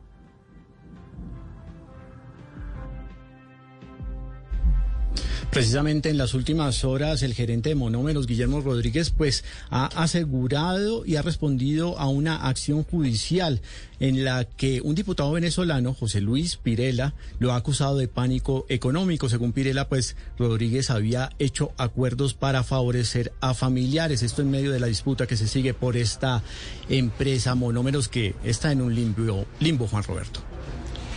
Mira, ese tema de hecho, ayer se dio una, se lanzó, se, se hizo toda una difusión sobre las acciones que estamos tomando. Es un absurdo, para llamarlo de alguna manera, es una irresponsabilidad, lo dicho por el señor Pirela, que el revisor fiscal, porque coinciden en los dos primeros nombres y el apellido conmigo, era mi hijo. Por favor, ¿quién se le puede ocurrir que puede darse una situación como esa. Realmente es una irresponsabilidad la del señor Pirela, que además demuestra que todas esas cosas que ha venido diciendo en el tiempo son todas falsedades. Mm. Pero bueno, nos toca ir adelante a pesar de todas estas cosas y es lo que, no, y es lo que estamos haciendo.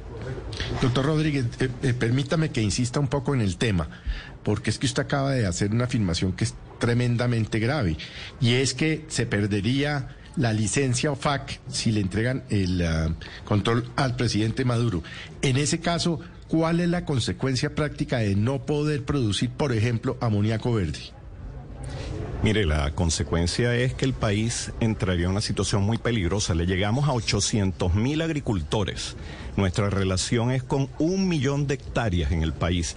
Imagínense lo que es dejar de producir fertilizantes para ese grupo, porque además no es lo mismo importar fertilizantes o importar y hacer mezclas como hacen las otras empresas en el país. No, nosotros producimos el mejor fertilizante, el fertilizante premium que, se, que existe en Colombia es el nuestro, mm. pero además durante 50 años se ha desarrollado específicamente para los suelos colombianos. ¿En qué cultivo lo, lo utilizan? En todos los cultivos fundamentalmente somos líderes en café, que tiene una importancia tremenda, en papa, de, en la palma hemos crecido. El, el Nutrimón es la marca que tienen los colombianos, los agricultores colombianos en, en, su, en su psiquis, por llamarlo de alguna manera.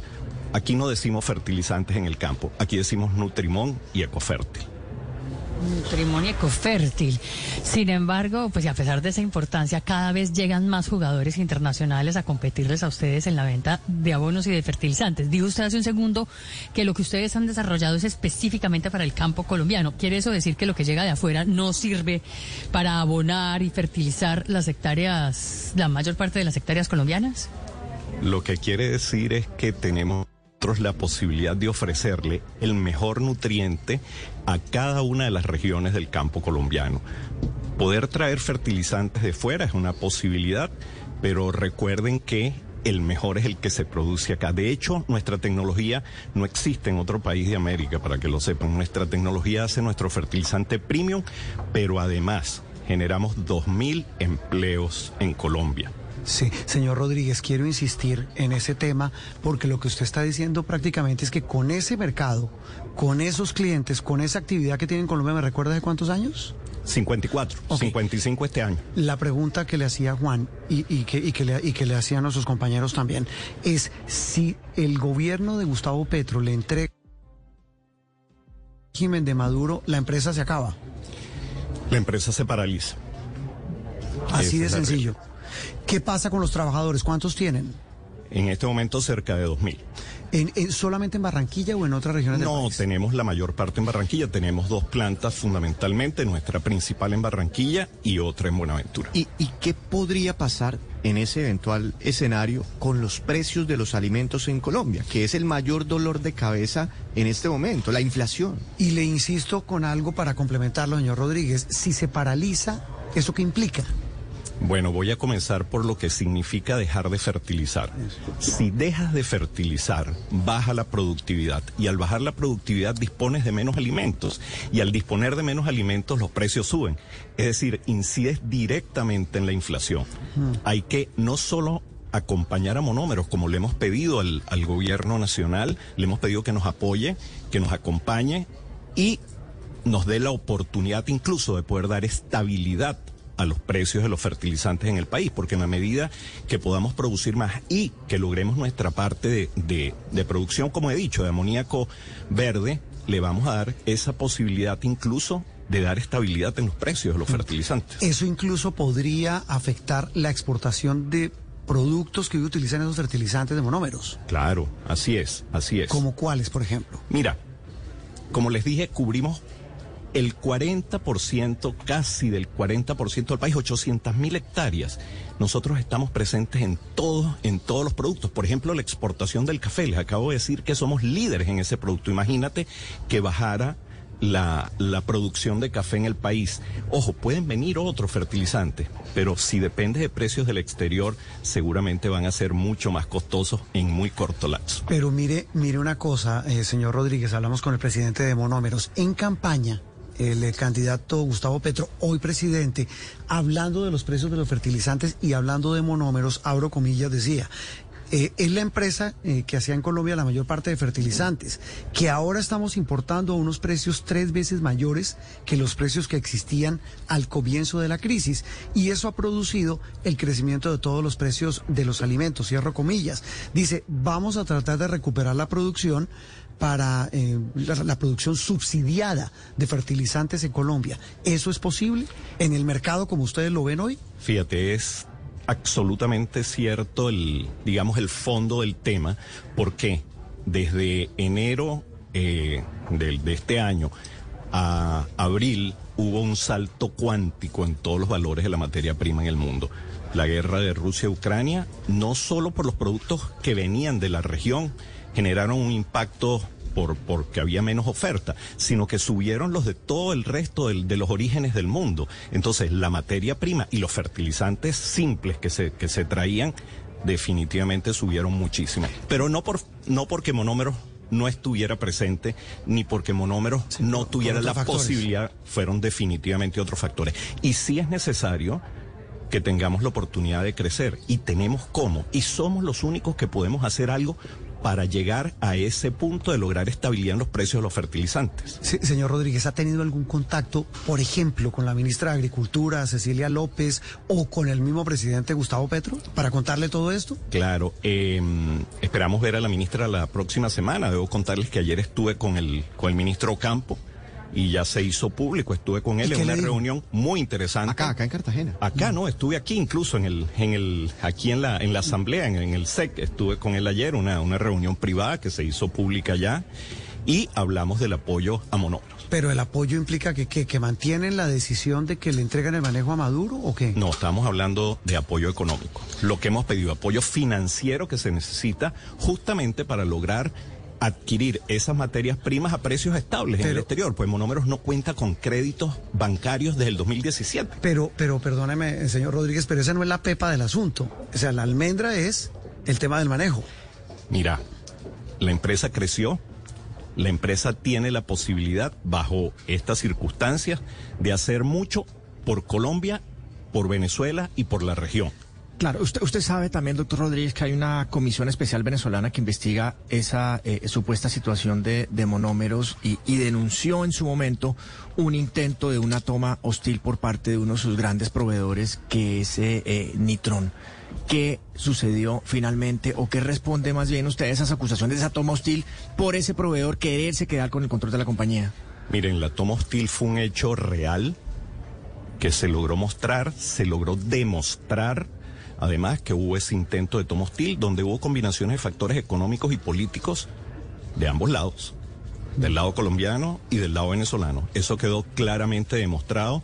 Al final había un, una, una deuda de una operación normal que veníamos haciendo con esta empresa y simplemente una vez que, digamos, se develó toda esta situación, llegamos simplemente a un acuerdo de pago que se está cumpliendo, por cierto, a plenitud, a cabalidad. No hay tomo hostil. Hay muchos intentos de tomo hostil. Reales. Sí, doctor Rodríguez. Sí. Claro, doctor Rodríguez, hace unos días el presidente Gustavo Petro estuvo haciendo unas críticas y diciendo pues que prácticamente estaban en la quiebra en monómeros y usted pues lo que dijo a medios de comunicación era que reconocían que necesitaban el acompañamiento del gobierno colombiano. A Carta Blanca, ¿cuál es el detalle de esos problemas que usted reconoce que existen y que tiene que sentarse a hablar con el Gustavo, con el presidente Petro? Sí, fíjate, eh, primero que debo decirles que la resolución que nos acaba de llegar de Super Sociedad, esa que recibimos el este martes o sea, hace apenas un, par de días, indica que la empresa había crecido, que la empresa ha cumplido, como les decía, cabalidad con todos los procesos administrativos, el manejo transparente, pero hay una realidad. Desde el 2017, a raíz de las sanciones, Monómeros perdió todo el crédito bancario que tenía, después de, tener alrededor de 240 millones de dólares en, en, líneas de crédito que podía usar, pasamos a tener cero dólares y empezamos a depender de los proveedores. Entonces, ese apoyo financiero debe venir de, lo, de la banca del Estado que es la llamada a acompañarnos en este proceso, de hecho el Banco Agrario específicamente. Doctor Guillermo, la urea es uno de los nutrientes principales y uno de los mayores productores es Venezuela. ¿No sería una oportunidad para monómeros recibir esa urea de Venezuela si las relaciones mejoran? Fíjense, la urea es uno de los fertilizantes, uno de los más conocidos, los más mm, usados, mm, digamos, en el, en el común. No es el mejor de los fertilizantes y les voy a contar algo. El 80% de lo que se abona con, con uria se pierde. Pero Monómeros tiene desarrollado una cantidad de formulaciones especiales, como les dije, para el campo colombiano, para los cultivos colombianos. Lo que debemos producir definitivamente son eh, fertilizantes específicos. Es allí donde hay la posibilidad de crecimiento realmente de la, de la producción. Pues doctor Rodríguez, un brochazo muy rápido de un tema como arrancamos esta conversación que no muchos colombianos conocen, pero qué clave, qué importante y qué estratégico es el papel de monómeros en la economía colombiana, en el campo colombiano y en sobre todo el suministro de alimentos. Es cuando usted se come algo en la mesa, una frutica, Juan Roberto, está influenciada por insumos y parte de la carestía es por este tema de Ucrania, de Rusia, por el tema de los fertilizantes, de los insumos, y mire el papel tan importante que juega una empresa. Somos la base de esa pirámide y esa es la base que tenemos que fortalecer.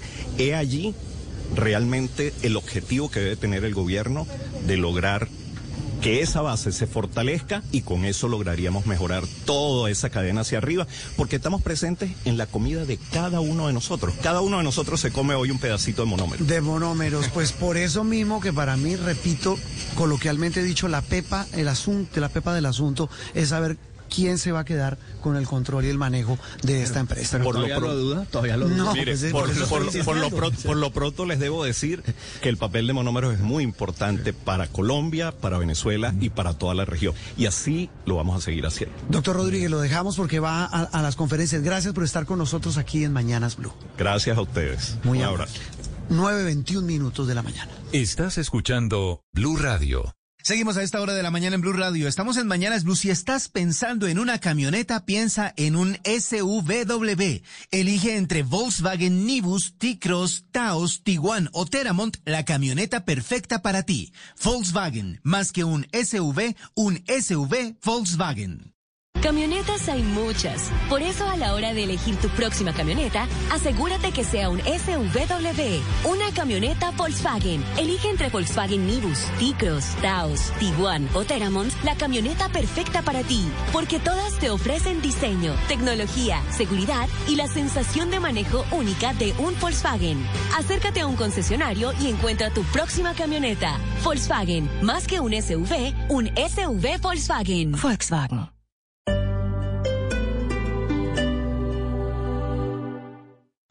Esta es Blue Radio.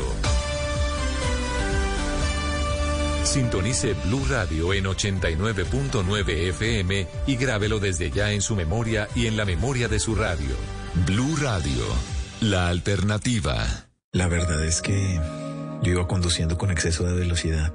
Cogí una curva y, y me ganó. Cuando desperté estaba en el hospital. Perdí la movilidad de mis piernas. Creí que la vida se me había acabado. Pero cuando conocí el Centro de Orientación para Víctimas de Siniestros Viales Orbi, volví a tener esperanza.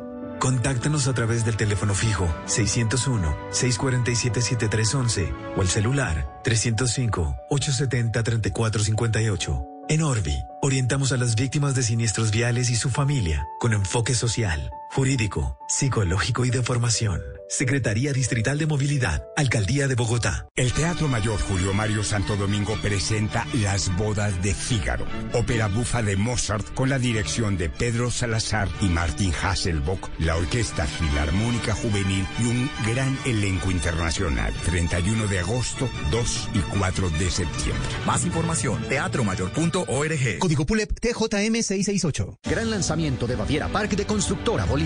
Apartamentos desde 178 millones de pesos con y sin subsidio de vivienda. Ubicado en Villa del Prado, a pocas cuadras del portal norte de Transmilenio y muy cerca del Home Center de la 170. Agéndate para conocer más del proyecto en www.bavierapark.com.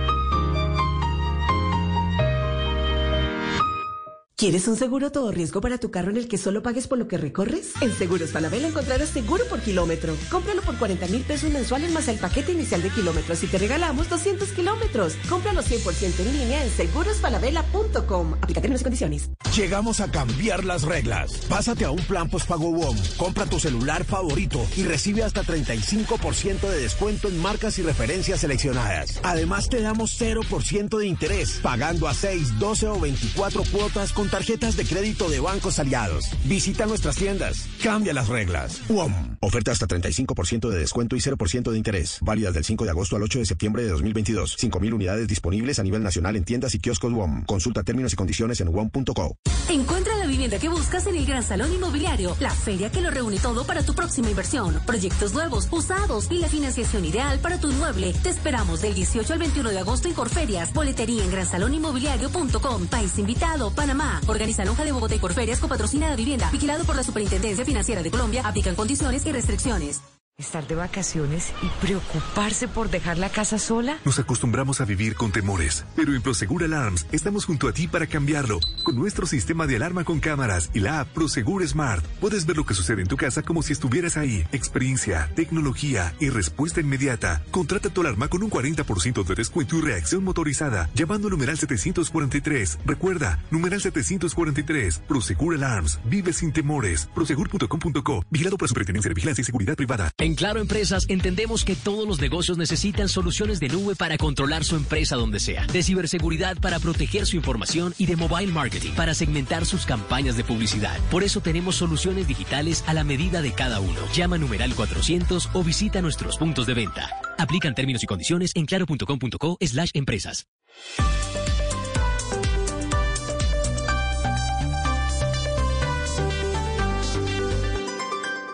Las victorias y derrotas, la pasión y la afición en juego y los datos de lo último en deportes se lo presenta Mañanas Blue.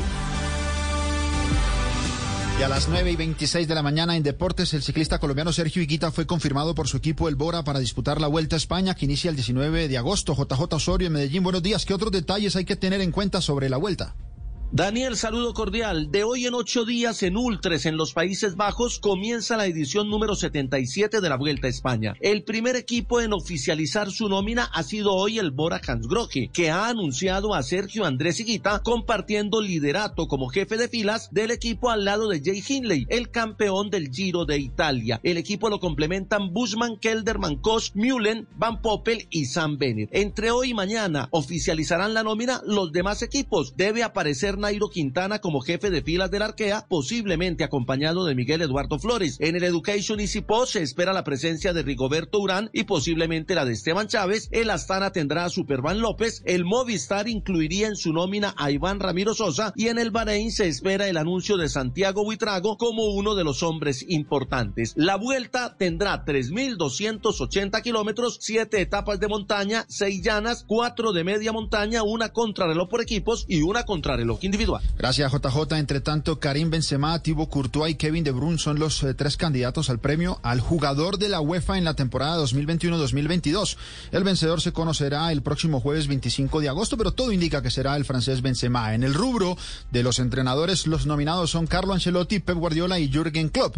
También en Europa, Barcelona activó su cuarta palanca económica para poder inscribir algunas de sus nuevas incorporaciones. En esta cuarta palanca, el conjunto culé venderá otro 24.5% de Barça Studios a una empresa llamada Orfeus Media y por 100 millones de euros. En palancas, Barcelona suma ya más de 800 millones de euros. Sin embargo, esta última palanca todavía no le asegura poder inscribir a todas sus nuevas incorporaciones. En el fútbol colombiano, esta noche inicia la séptima fecha del rentado Nacional Atlético Bucaramanga y Unión Magdalena abren la jornada en la Ciudad Bonita. Y en la antesala del juego, esto dijo el Piripi Osma, técnico Leopardo. La localidad, vuelvo y les digo, es una fortaleza que hemos adquirido. El grupo se siente muy a gusto. Pasamos esa página y empezamos a pensar a partir de hoy ya en, en, lo que puede ser este partido con Unión Magdalena. Como yo les dije a ellos, se va a enfrentar el mejor visitante con un muy buen local. Entonces hay que tumbarlo para demostrar quién es el que más fuerte en estos momentos. El partido más destacado de la fecha será el que rivalizarán Junior de Barranquilla ante Deportivo Independiente Medellín, mientras que el líder del campeonato, que es Millonarios, visitará a Águilas Doradas. Por lo pronto, todo en deporte. Nos vemos dentro de una hora con una actualización en Mañanas Blue. Estás escuchando Blue Radio.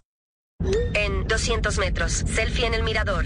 En 900 metros, playlist para poner en la línea. En 10 kilómetros habrás llegado a tu destino. Con la red de mayor cobertura 4G puedes coger carretera sin desconectarte de lo que te gusta. Porque juntos podemos todo. Cámbiate a Claro y compruébalo. Conoce cobertura, términos y restricciones en claro.com.co. En el desayuno, de picnic, con tu pareja, en una tarde de amigos o un encuentro familiar, la papa te acompaña siempre. Come papa, pero que sea colombiana. Un mensaje de Fede Papa y el Fondo Nacional de Fomento de la Papa. En soluciones y productos para la construcción. Mapei. Ok. Y mejor para remodelar, impermeabilizar. Mapei. Ok. Y para construir, renovar. Mapei. Ok. Y en resultados y tiempos en obra. Mapei. ok. Mapei. Mejor para la construcción. Mejor para ti. Para que todo quede. Fabio, anda loco por la aspiradora robot que está vendiendo a mitad de precio el gringo de la oficina. Pero ¿qué va a decir su pobre y vieja escoba despelucada? ¿Qué va a decir? Pues nada. Así que tomó un adelanto de la cuenta de nómina del Banco de Bogotá para no esperar a que se la quite otro pretendiente. Te amo, aspiradora robot. Banco de Bogotá, cambiando contigo. Somos Grupo Aval. Conoce más en bancodebogotá.com.co. Vigilado Superintendencia Financiera de Colombia. Si acaba de llegar a Blue Radio, esto es lo que está pasando y lo que se ha perdido.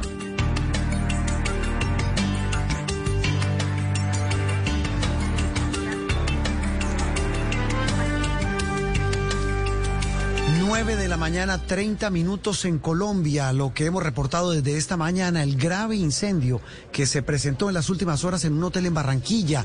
Más de 15 hombres de la policía heridos estaban allí hospedados, habían llegado a esa ciudad para apoyar a las autoridades en la lucha contra la inseguridad. ¿Qué ha pasado con los uniformados lesionados y qué se sabe de las causas del incendio, Vanessa? Juan Roberto, se confirma que fueron 22 las personas que resultaron heridas por esta conflagración, de las que 16 eran uniformados de la policía y el resto correspondían a civiles, pues la información que ha entregado la Policía Metropolitana de Barranquilla es que están fuera de peligro todos los heridos. Solo tres uniformados requirieron continuar bajo observación médica en la clínica de la policía, donde hasta ahora están siendo heridos, pues las heridas de gravedad estaban asociadas a las cortaduras que tuvieron al momento de intentar romper los cristales de las ventanas para tener un punto de ingreso de oxígeno mientras estaban atrapados por las llamas. A su vez, también la empresa Aire confirmó que el daño que se dio y que produjo el cortocircuito fue por una conexión ilegal que los últimos días realizaron a partir del corte del servicio el pasado 9 de agosto por una deuda que tiene el hotel con la empresa de cerca de 137 millones de pesos. Al parecer hay una disputa jurídica por esta deuda porque el hotel insiste en que no va a pagar un peso hasta que no revisen exactamente el detalle del cobro, pues aseguran que están siendo afectados por las altas tarifas. Lo cierto hasta el momento es que esta conexión fraudulenta podría generarle otro tipo de sanciones al hotel debido a que esto corresponde a un delito. Lo que se descarta en estos momentos es que haya sido un atentado terrorista y todo se registró por una sobrecarga al interior de la línea línea eléctrica. Juan Roberto. Pues muy bien, a esta hora, Vanessa, 9.32 minutos, nos acompaña el coronel Jorge Urquijo, es el comandante de la Policía Metropolitana de Barranquilla. Coronel, muy buenos días. Y ya totalmente descartado, como decía Vanessa, que el incendio haya sido provocado por eh, manos criminales. Sí, Juan, buenos días. Un saludo a toda la mesa de trabajo y a la amable audiencia. Efectivamente, nuestros técnicos de explosivos, luego de una importante y rápida labor del cuerpo de bomberos, eh, hace la verificación en el, en el lugar, en el hotel, y se descarta que haya sido eh, un hecho terrorista, algún artefacto que haya sido instalado al interior del mismo. Coronel, ¿cómo están los, los policías y los civiles heridos? Bueno, eh, teníamos allí hospedados 35 policías. Eh, estos estaban prestando sus actividades de apoyo al fortalecimiento de la seguridad aquí en Barranquilla.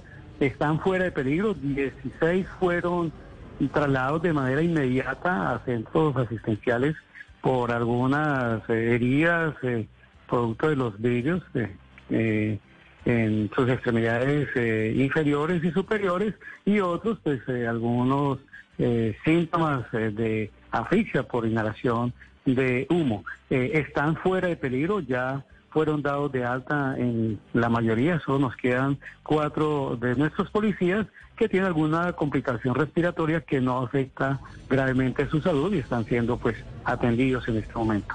Eso es lo más importante. Están en, otras unidades policiales y recuperándose y quiero aquí eh, Mm, reconocer el trabajo oportuno, rápido mm, de nuestro cuerpo de bomberos y por supuesto eh, de nuestros policías que estaban aquí apoyando esta importante labor. Eso es lo más importante. Coronel Urquijo, muchas gracias. Muchas gracias. Un saludo a la mesa de trabajo, toda la mala audiencia. Ese es lo más importante, el estado de salud de los uniformados y los civiles eh, que resultaron lesionados en este incendio en Barranquilla.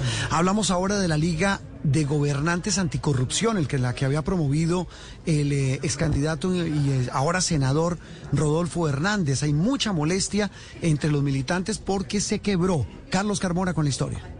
Juan Roberto, buenos días. Y es que en Blue Radio tuvimos la oportunidad de conversar con varios de los representantes a la Cámara que fueron elegidos en las listas de la Liga de Gobernantes Anticorrupción. Y lo que nos dicen es que hay un distanciamiento total con el ingeniero Rodolfo Hernández, que ellos han decidido no afiliarse al partido ahora que han recibido la personería jurídica. Y es que el punto de discordia son los estatutos que aprobó el ingeniero con su familia y en el que no fueron tenidos en cuenta. Estatutos que tienen, por ejemplo, temas polémicos como el aporte, que de hasta el 50% de recursos deben hacer los candidatos que sean avalados y el poder absoluto que tendría Rodolfo, incluso para vetar candidatos y elegir directivas. Nos dicen que en este grupo de inconformes estaría la fórmula vicepresidencial de Rodolfo, Marelén Castillo, y que lo que harán ahora será revisar los caminos jurídicos que les permitan seguir con sus curules, pero con absoluta independencia de Rodolfo Hernández. Juan Roberto.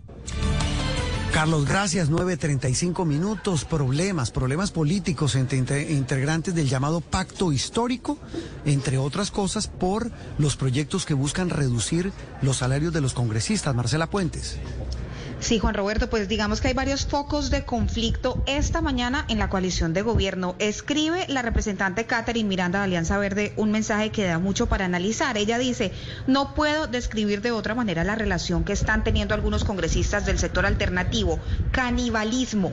La congresista aún no nos responde la razón de esa publicación, pero paralelamente hay otro reclamo por el proyecto del senador J.P. Hernández y una que es una de las tantas iniciativas, Juan Roberto, que han sido radicadas para buscar la reducción de los salarios de los congresistas. Esa iniciativa no la han firmado varios senadores y representantes y JP, que es youtuber, tiene una intensa campaña en medios para presionar que firmen. Echó al agua a tres senadoras del pacto histórico que no han firmado el proyecto, Clara López, Isabel Zuleta y María José Pizarro. Esta última, Pizarro, dice que no ha firmado, pero que sí lo hará y cuestiona esas presiones que dice se están tejiendo alrededor cuando según ella no los dejan ni leer los proyectos antes de firmar. Escuchemos lo que nos dijo.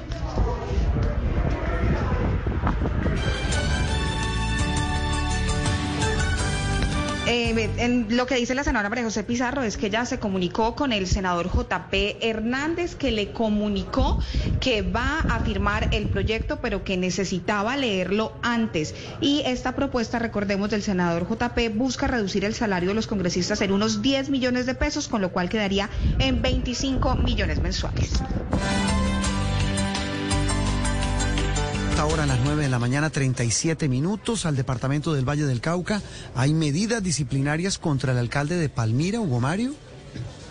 Así es, Juan Roberto, la Procuraduría considera que el alcalde de Palmira Valle, Óscar Escobar, incurrió en una falta disciplinaria porque al parecer le pidió a la policía que se retirara de un peaje cuando por allí iba a pasar una marcha de manifestantes que luego quemó y vandalizó esta estructura. Escobar participaba en la marcha. Esto sucedió durante las protestas del paro nacional del año pasado. El alcalde asegura que nunca dio esa orden.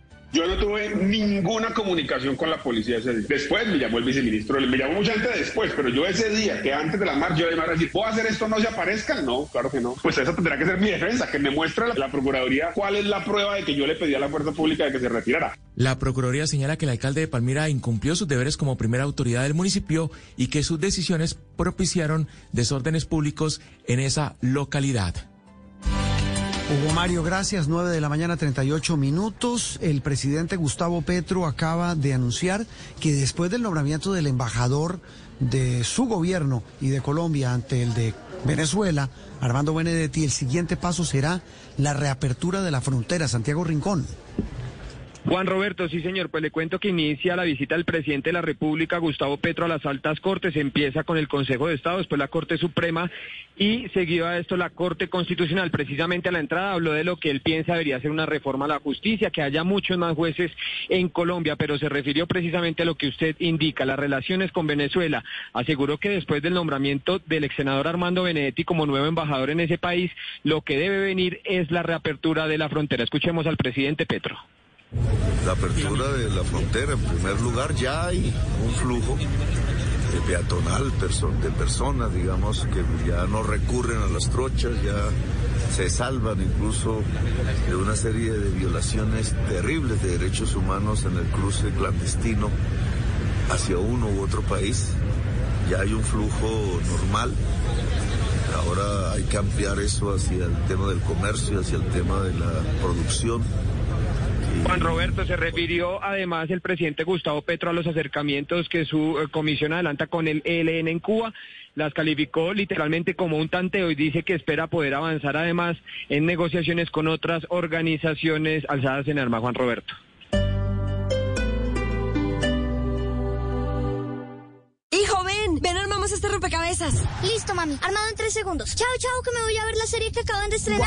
El efecto del internet de ultra velocidad claro está cada día en más colombianos. Este mes lleva triple play y paga en octubre. Además recibe 300 megas pagando solo 150 al comprar todo claro. Con ultra velocidad de claro, este país puede todo. Llama numeral 400. Conoce condiciones y restricciones en claro.com.co. Uy, vecina, le está quedando lindo ese reguero de escombros en la calle. Envidia que le da mi remodelación, vecino. Acéptelo. Mejor acepte usted que la embarró dejando esos escombros en la calle. Eso no se hace. No sea mugre con Bogotá. Si tiene escombros o desechos voluminosos, llame a la línea 110 o acuda a los ecopuntos de la ciudad. UAS, Alcaldía de Bogotá. La verdad es que yo iba conduciendo con exceso de velocidad. Cogí una curva y, y me ganó. Cuando desperté estaba en el hospital. Perdí la movilidad de mis piernas. Creí que la vida se me había acabado. Pero cuando conocí el Centro de Orientación para Víctimas de Siniestros Viales Orbi, volví a tener esperanza. Contáctanos a través del teléfono fijo 601-647-7311 o el celular 305-870-3458. En Orbi, orientamos a las víctimas de siniestros viales y su familia con enfoque social, jurídico, psicológico y de formación. Secretaría Distrital de Movilidad, Alcaldía de Bogotá. En Cruz Verde del 8 al 13 de agosto del 2022 recibe 15% de descuento en productos relacionados con gripa, tos, alergias, respiratorios y vitaminas. Válido para compras en puntos de venta a domicilios llamando al 601-486-5000 o en cruzverde.com. Cruz Verde. Aplica referencias seleccionadas, condiciones en cruzverde.com. Si delicioso fuera un sabor, seguro sería sabor alpín. Disfruta, a eso vinimos, alpín. Carlos Vives, el ícono de Colombia, regresa al Movistar Arena de Bogotá con su Cumbiana Tour. Este 21 de octubre. Boletas ya a la venta en tuboleta.com. Presenta American Express y All Car. No te lo puedes perder. Código PULEP NLQ 253. Titán Plaza quiere celebrar sus 10 años contigo. Por eso te invita a participar de su grandioso concierto de aniversario con Pipe Bueno y Dani Marín el sábado 13 de agosto. Reclama tus boletas en los puntos de información por compras realizadas en los establecimientos de Titán Plaza desde el 25 de julio hasta agotar existencias. En el 2022, el protagonista eres tú. Titán Plaza, centro comercial grandioso. Aplica términos y condiciones. Si tienes un par de Sketchers, este mensaje no es para ti, porque ya sabes que son los zapatos más cómodos del planeta. Este mensaje es para aquellos que nunca han probado Sketchers, para los que nunca han experimentado la comodidad de otro mundo de Sketchers Air Cooled Memory Foam. Nunca han flotado sobre el piso en Ultra Pillars. A prueba de Sketchers sin costura. Te lo estás perdiendo. Así que hemos hecho este mensaje para ti, con la esperanza de mostrarte la luz. Sketchers vive cómodamente. Disponibles en una tienda Sketchers cerca de ti o donde vendan zapatos con estilo. ¿Quieres un seguro todo riesgo para tu carro en el que solo pagues por lo que recorres? En Seguros Falabella encontrarás seguro por kilómetro. Cómpralo por 40 mil pesos mensuales más el paquete inicial de kilómetros y te regalamos 200 kilómetros. Cómpralo 100% en línea en segurosfalabella.com. Aplica términos y condiciones. Del 18 al 21 de agosto de 2022, Scotia Bank Colpatria te invita al Gran Salón Inmobiliario de Corferias en el stand 308A para que compres tu casa. Encontrarás planes de financiación y asesoría personalizada. Te esperamos. Descubre más en www.scotiabankcolpatria.com slash gran guion salón. Vigilado Superfinanciera. Consulta condiciones en www.scotiabancolpatria.com slash gran guion salón. ¿Y qué, don Raúl? ¿Madrugó a sacar la basura? Pues claro, y ustedes deberían coger oficio y estar haciendo lo mismo en sus casas. Aprendan. Pero el camión de la basura pasa mañana y por la noche, don Raúl. No sea mugre con Bogotá. Cumplamos los días y horarios de recolección para evitar regueros de basura en la calle. UAS, Alcaldía de Bogotá.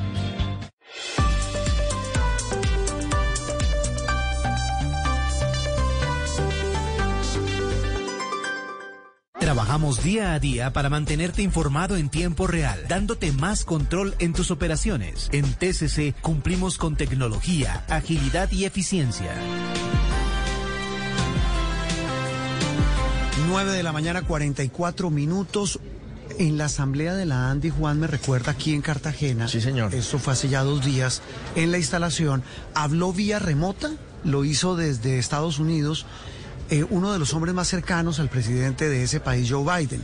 Es de origen colombiano, es de origen incluso cartagenero, Sí, Juan González. Claro, Juan González, Juan González. Y fíjese Y dijo que- una frase, Juan, que dejó a más de uno aquí, como dicen las señoras, paté. Eh, me corregirá usted con la frase que dijo. Él aseguró, arrancando su, su diálogo, su, su intervención ante los empresarios, dijo, hace 40 años Estados Unidos no hubiera dejado posesionar a un presidente como Gustavo Petro. Tal cual lo dijo. Lo dijo, así lo dijo, pero también eh, de alguna manera, Juan Roberto, pues eh, es una muestra de que los tiempos han cambiado. Y por eso también eh, agregó que Estados Unidos pues va a buscar unas áreas de interés común entre América Latina, que es la, eh, la fuerza que él maneja, y por supuesto también eh, Colombia y el nuevo gobierno. Claro, eh, paso seguido, como dice Juan, o sea, no solo se quedó en esa frase, Juan Sí. Roberto, sino que paso seguido dijo, "Mm, queremos tener las mejores relaciones con Colombia, no importa eh, de dónde, de qué sector político viene el gobierno y vamos a trabajar, ya hemos tenido acercamientos y, y la verdad, pues, eh, en el ambiente quedó como, como un, quedó un buen ambiente entre esas relaciones nuevas que va a tener Colombia con Estados Unidos. Pero la frase fuerte, ¿no? No, la- claro. Aquí Pues más de uno y seguramente ojos. sí, y seguramente sí. Y seguramente sí. Si eso hubiera ocurrido hace Guerra 40 Fría, años, pues claro. plena Guerra Fría, pues imagínese imagínese. lo que hubiera pasado. Bueno, ah, pues precisamente a esta hora de la mañana, 9.46 minutos, nuestro compañero Carlos Arturo Albino en Washington tiene contacto con el asesor del presidente Biden, Juan González. Carlos. Hola Juan Roberto, Eh, estamos aquí en la ciudad de Washington y nos atiende vía telefónica Juan González. Él es el director para hemisferio occidental de la Casa Blanca. Juan, bienvenido a Blue Radio. Gracias por la invitación.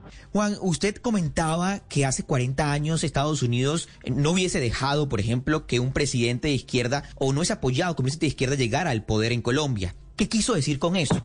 Bueno, eh, fue un análisis de la historia que está documentado eh, durante la Guerra Fría, decisiones que tal vez no avanzaron nuestro interés nacional a largo plazo, y eso es algo que también comenté, pero lo dije porque el énfasis aquí es que nosotros, ah, la administración Biden-Harris, está muy enfocados en el proceso democrático en el hemisferio, en un tiempo donde gobiernos y regímenes autoritarios alrededor del mundo están empujando un modelo contrario. Nosotros hemos demostrado que ah, estamos dispuestos a trabajar con cualquier líder eh, que ha sido elegido y gobierne democrático sin importar dónde esté en el, espectro político. Y específicamente en el tema de, Colombia, queremos eh, que la administración de del presidente Petro tenga éxito, porque al fin y al cabo nosotros tenemos ya décadas de,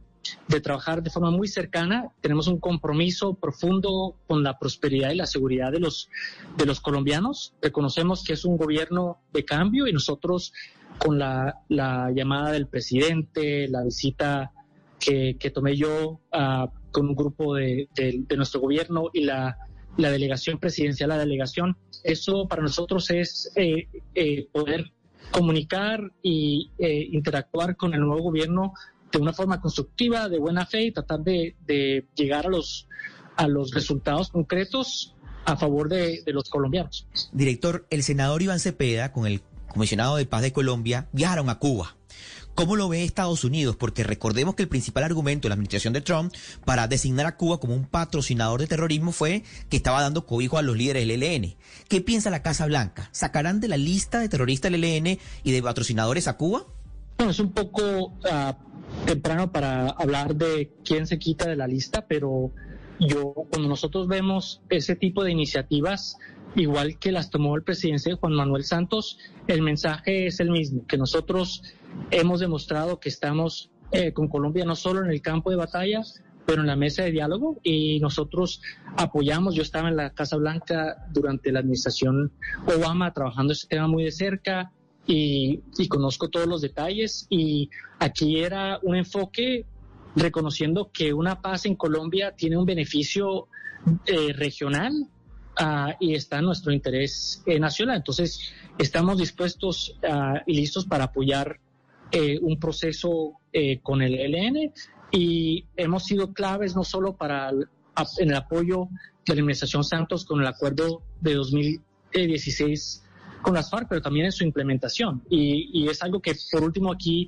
eh, el enfoque en, el, en, el, capítulo étnico que nos invitaron a, acompañar, da el potencial de, de, de invertir y en apoyar comunidades afrocolombianas e indígenas que han sido marginadas en el país por mucho tiempo. Entonces, eso para nosotros son áreas de trabajo eh, donde nosotros eh, tenemos mucho interés en avanzar. Estamos conversando con Juan González, director para el hemisferio occidental. Director, ¿cuáles son los acuerdos en que llegaron con el gobierno de Petro? ¿A él no le parece que las políticas antidrogas estén dando resultados? Dice que no están funcionando. ¿Cambiarán esas políticas? ¿Cambiará la política de Estados Unidos con Colombia en el tema de la lucha contra el narcotráfico? Nosotros, eh, bueno, eh, el, gobierno de Petro tiene solo un par de días y las conversaciones que hemos tenido, ya llevamos casi, casi cuatro horas, más de cuatro horas de reuniones con el, con el entonces presidente electo y después el presidente, y han sido constructivas, sin ningún prejuicio, para tratar de llegar a las eh, apoyar las políticas correctas. Nosotros hemos demostrado que uh, eh, nuestra política antidrogas ha cambiado mucho bajo esta administración. Se enfoca mucho en reducir la demanda, tratar la adicción, donde hemos invertido miles de millones de, dólares bajo esta administración, pero también en Colombia enfocarnos no solo en temas de la criminalidad, pero también protección ambiental y de, y de ah, eh, ingresos alternos a la, a, la cultivación de coca. Entonces, estamos listos para tener esa conversación porque al fin y al cabo lo que queremos son un resultado que permita la, eh, que, mejore la seguridad en Colombia, que le dé alternativas e ingresos a comunidades marginadas y que deje que Colombia pueda desatar su potencial como una potencia regional y global en áreas como cambio climático ah, y también eh, poder construir por encima de la, la, cooperación económica que tenemos, ya teniendo una, un territorio que esté seguro y, y, sin, sin temor de la criminalidad y de la violencia. Eh, nosotros, yo creo que siempre que exista la demanda, existirán la droga. Ah, y la pregunta aquí es, eh, tiene que ser un, un, esfuerzo colectivo y comprensivo que reconoce que grupos criminales tomarán ventaja de una falta de la presencia del Estado y no, no quiere decir solo fuerzas de seguridad, sino que en áreas de Colombia hay, eh, hay personas que no tienen acceso a justicia, no tienen acceso a educación, no tienen acceso a los servicios del gobierno y eso es algo que en las conversaciones que hemos tenido con el equipo del presidente han sido muy constructivas. Y no, pero tampoco voy a decir que no vamos a tener desacuerdos. Eso es natural en cualquier relación con nuestros aliados más cercanos.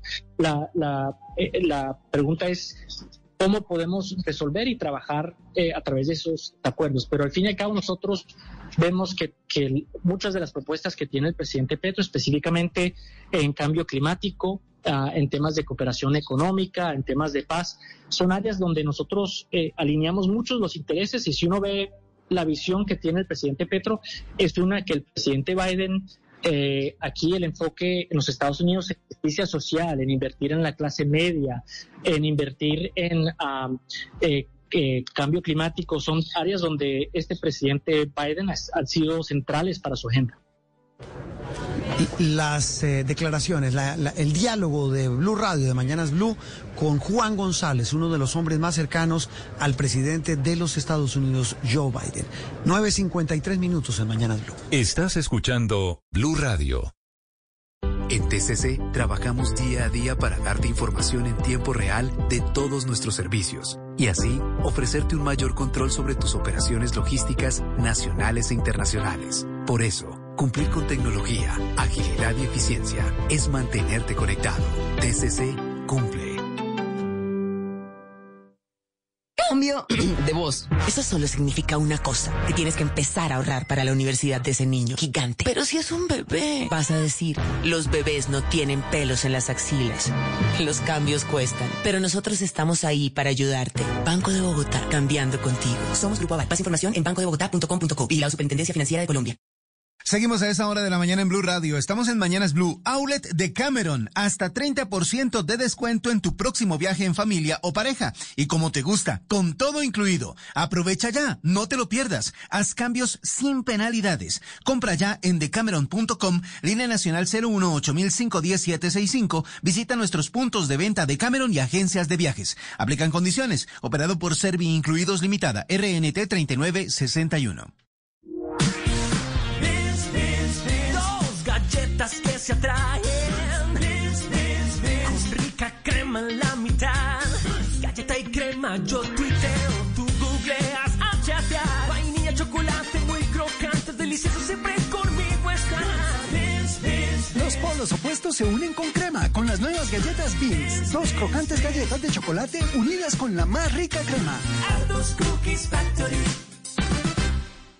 A mí sí me gusta sacarle provecho a las tarjetas de crédito Itaú. Hago mercado de los lunes en Jumbo con un buen descuento. Los domingos compro los medicamentos y lo de Sofi en Farmatodo. También con descuento. Y así todos los días. Entra a voyconitaú.co y pásate al banco que sí quieres usar. Vigilado Superintendencia Financiera de Colombia. Aplica términos y condiciones. Aprobación sujeta a políticas de crédito de Banco Itaú. La sección económica es presentada por Camionetas Volkswagen. Más que un SUV, un SUV Volkswagen. 9 de la mañana, 55 minutos. ¿Cuál es el futuro de los talcos Johnson? Pues difícil, difícil para esos eh, talcos, esos eh, polvos para bebé que inclusive a todos nos pusieron, bueno, a casi todos cuando estábamos niños y más grandecitos también, Sí. Juan Roberto, ¿sí o no? Pero lo que ha eh, Y que anunciado... hemos puesto a nuestros hijos.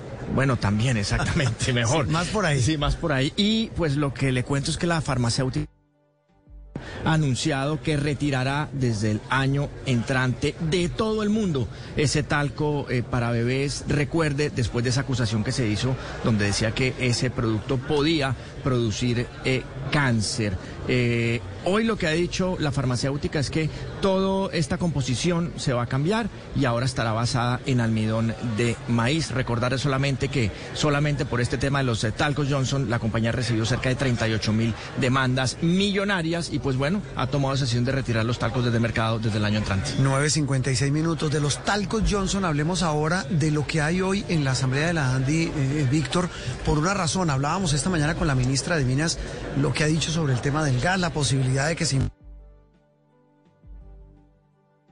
das millonarias y pues bueno, ha tomado la decisión de retirar los talcos desde el mercado desde el año entrante. 9.56 minutos de los talcos Johnson. Hablemos ahora de lo que hay hoy en la Asamblea de la Andy, eh, Víctor, por una razón. Hablábamos esta mañana con la ministra de Minas lo que ha dicho sobre el tema del gas, la posibilidad de que se importe gas eh, procedente de Venezuela cuando se acaben las existencias, porque dice ella que solo van a mantener los contratos vigentes, no habrá nuevos proyectos según la política del nuevo gobierno. Pero hoy el tema es por eso ambiental, por eso hay alboroto aquí con lo que ha dicho Mañana Blue la ministra de Minas. Claro, ya hemos visto pasar por aquí a representantes de los gremios de los hidrocarburos y como ustedes han dicho, las caras, las caras dicen muchas cosas como reacción precisamente a esa entrevista. Pero Juan Roberto, el ministro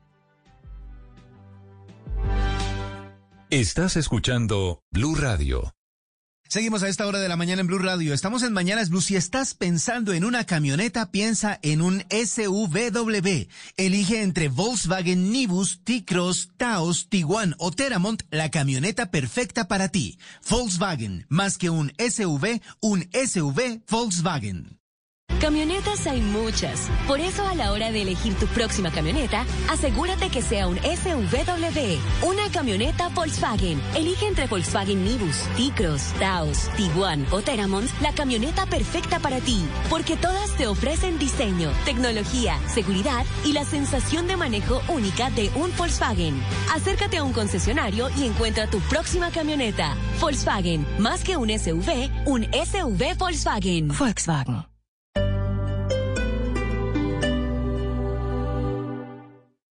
Esta es Blue Radio. Sintonice Blue Radio en 89.9 FM y grábelo desde ya en su memoria y en la memoria de su radio. Blue Radio, la alternativa. Agosto es el mes del taxista. Gracias conductoras y conductores por su gran labor. Para ustedes, la Secretaría Distrital de Movilidad tiene preparadas muchas actividades que podrán encontrar ya mismo en www.movilidad.gov.co. Secretaría Distrital de Movilidad, Alcaldía de Bogotá. Hoy es un día... Descargue Blue App. Nuevo diseño. Una app más eficiente y liviana. Notificaciones con información de última hora. Podcast, programación de Blue Radio y todas las señales nacionales Blue en vivo donde y cuando quiera. Descárguela en Google Play y App Store. Si estás entusado y no quieres caer al plan de los ennoviados, mejor cáele a un José Cuervo, el tequila número uno del mundo que siempre cae bien en shot frío o en margarita. Dislicores te invita a disfrutar con responsabilidad. El exceso de alcohol es perjudicial para la salud. Ley 30 de 1986. Prohíbas el expendio de bebidas embriagantes a menores de edad y mujeres embarazadas. Ley 124 de 1994. Si tienes un par de Skechers, este mensaje no es para ti, porque ya sabes que son los zapatos más cómodos del planeta. Este mensaje es para aquellos que nunca han probado Skechers, para los que nunca han experimentado la comodidad de otro mundo de Skechers Air Cooled Memory Foam. Nunca han flotado sobre el piso en Ultra Pillars o prueba de Skechers sin costura. Te lo estás perdiendo. Así que hemos hecho este mensaje para ti, con la esperanza de mostrarte la luz. Skechers vive cómodamente. Disponibles en una tienda Skechers cerca de ti o donde vendan zapatos con estilo. En Cruz Verde del 8 al 13 de agosto del 2022 recibe 15% de descuento en productos relacionados con gripa, tos, alergias, respiratorios y vitaminas. Válido para compras en puntos de venta a domicilios llamando al 601-486-5000 o en cruzverde.com.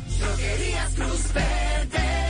Aplica referencias seleccionadas, condiciones en cruzverde.com. Está en ti disfrutar tus datos móviles. Pásate al plan ilimigigas de móvil ETV postpago por 29,950 pesos en los meses 3, 6, 9 y 12. Y recibes datos y minutos ilimitados a todo destino nacional. Ahora con mejor señal. Llama ya al 601-371-4000 o acércate a una tienda ETV. ETV. Válido del 1 al 31 de agosto de 2022. Conoce términos y condiciones en etv.com slash TIC. Dos motociclistas, Alberto y Julio, conducen por una vía con límite de 50 kilómetros por hora. Tienen las mismas motos y manejan en las mismas condiciones. Alberto respeta el límite de velocidad y Julio no. Julio pierde la vida, mientras que Alberto llega sano y salvo a su casa. Tus acciones salvan vidas. No excedas los límites de velocidad. Secretaría de Movilidad, Alcaldía de Bogotá.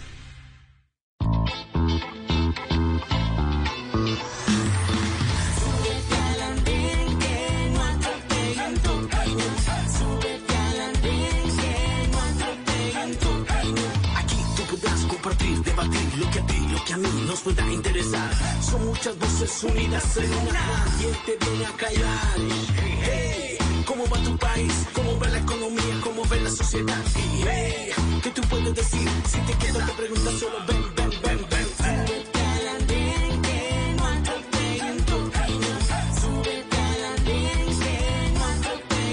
Cañón.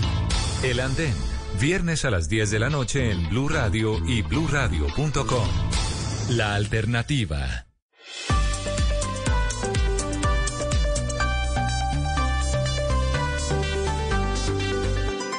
Estás escuchando Blue Radio y bluradio.com.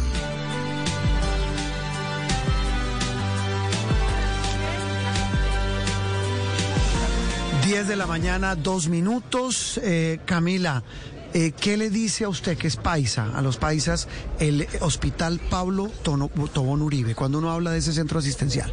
Uy, Juan Roberto, eso es comparar el hospital, yo creo que con la arepa, con los silleteros, que por cierto están de fiesta este fin de semana, es quizá el hospital más importante de los paisas, que ya sé por qué me va a hablar de él. Tiene noticias con una triste despedida, aunque muy merecido retiro del que hemos sido testigos en las últimas horas. Sí, señor, pues tenemos en línea hasta ahora al doctor Andrés Aguirre, 22 años en la dirección y más de 38 en esa institución, como usted lo dice, Camila, que es el Hospital Pablo Tobón Uribe de Medellín. Doctor Aguirre, un gusto saludarlo. Muchas gracias Juan Roberto y también a Camila, muchísimas gracias. Siempre en Blue Radio me han apoyado, me han eh, escuchado y hemos hecho reflexiones. Así que muchísimas gracias por esta llamada Juan Roberto y Camila.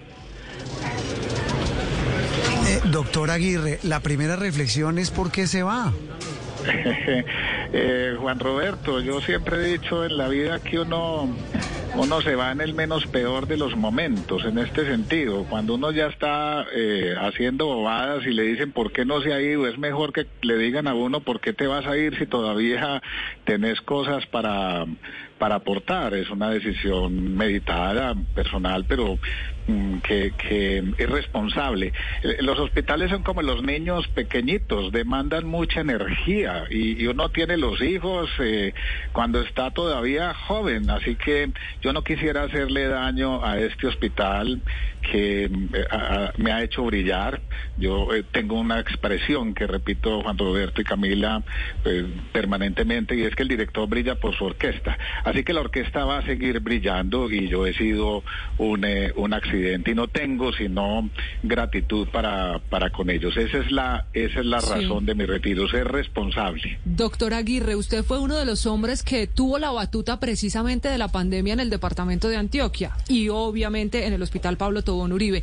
Quizá la carga laboral, los cambios, lo que significó para el personal de la salud del COVID-19, ¿anticiparon esta decisión? Sin duda tiene una influencia, Camila, la demanda de, de energía, mantener el, el nivel moral de las personas que afortunadamente se logró, eh, eh, y hicimos muchas cosas. Una de ellas es que yo personalmente no dejé de venir un solo día al hospital, a pesar de, de que era de riesgo por la edad. Soy una persona sana, sin ninguna otra enfermedad, pero eso nos demandó, no había sábados, no había, no había domingos, y realmente pues eso es parte de- del natural desgaste de, vida que me puso a pensar, me puso a pensar y a decir, bueno, pueden haber otros, otras cosas, pero también eh, no ser irresponsable en el momento de, de dejar esta responsabilidad. No era justo dejar, eh, por decirlo así, a lo paisa tirado a una institución en un momento de dificultad y, y ahora sí está el momento. Los, los griegos tenían dos palabras para definir el tiempo, el cronos, que era el tiempo cuantitativo, el que manejamos en el calendario y el reloj, y el kairos que es, una, eh, es un momento cualitativo, es saber cuál es el momento. Y creo que llegó ese kairos y por eso, y por eso tomé esa decisión. Pero no he hecho sino recibir expresiones de afecto. Miren ustedes también, hacen parte, parte de ellas y, y yo espero seguir sirviendo desde otro ámbito, de otra, con otra demanda de energía, ya sin, sin esta responsabilidad, pero mientras esté en mis manos seguiré contribuyendo a una sociedad mejor. Creo que necesitamos eh, esa reflexión y yo haré con humildad lo mejor posible para seguir contribuyendo a la sociedad. Pues doctor Aguirre, más que merecido ese homenaje a un hombre que es eh, un profesional y un ser humano maravilloso en toda la extensión de la palabra. Le deseamos la mejor de las suertes en esa nueva etapa y gracias por todo lo que hizo por la salud en Antioquia y en el país. Muchas gracias a usted, Juan Roberto, a Camila y mi saludo especial a sus oyentes. Un buen día. Estás escuchando Blue Radio. Juntos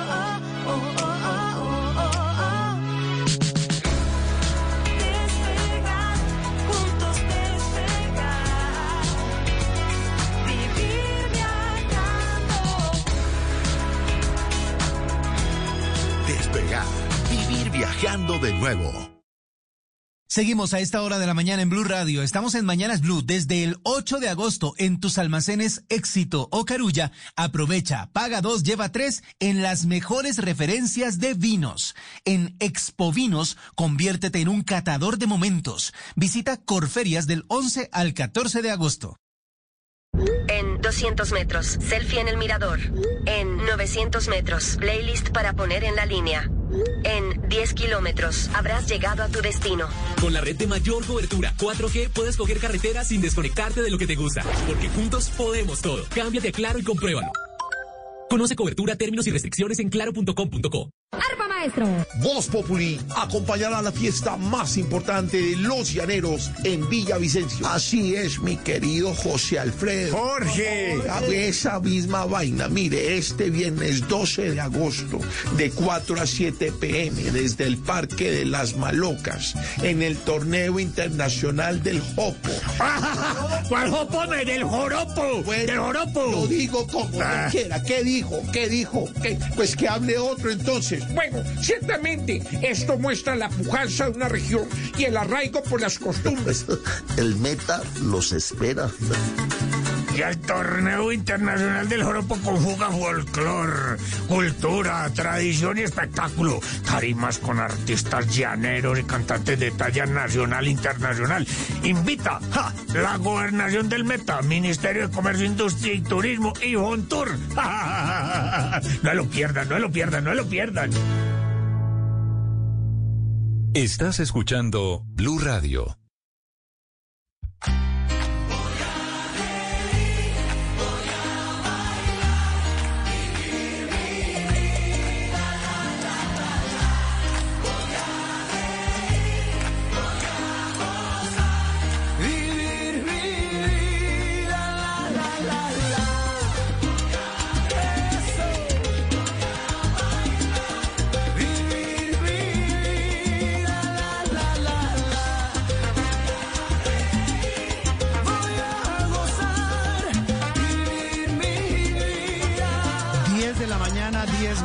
Esta música de Marc Anthony W es por el concierto de este fin de semana. Sí, señor, porque estamos eh, de Feria de las Flores, estamos llenos de fiestas en Colombia. Eh, hace un Ah, rato bueno, estaba oyendo usted que estamos en el Festival Internacional del Joropo también, pero estamos también en el marco de la Feria de las Flores.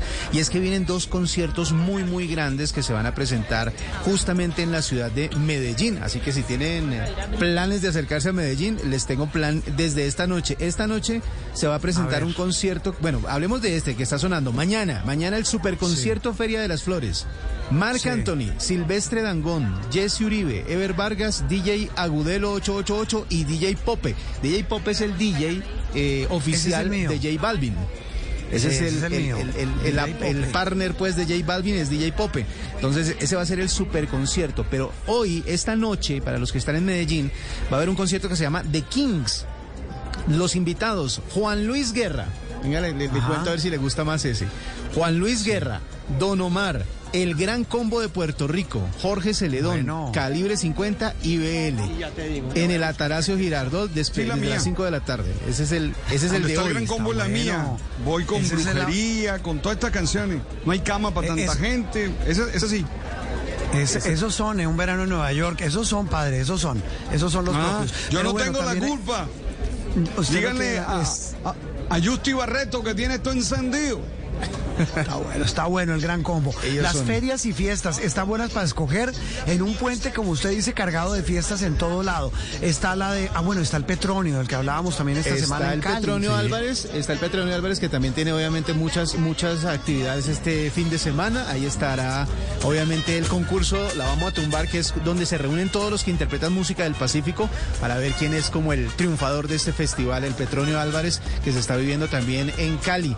Y es una fiesta muy, muy grande. Por otro ¿Y está lado... el de- ¿Está el señor, de Villavicencio? ¿Me corrí? es- está ese justamente que es el Festival Internacional del Joropo, el Torneo Internacional del Joropo. Oh, Esta tarde, después de las 4 de la tarde en Voz Populi, estaremos con invitados y también eh, mucha gente que se desplazó a Villavicencio a vivir esto. Además, le cuento dos eh, cositas extras en eh, eh, Villa de Leyva, Festival de las Cometas.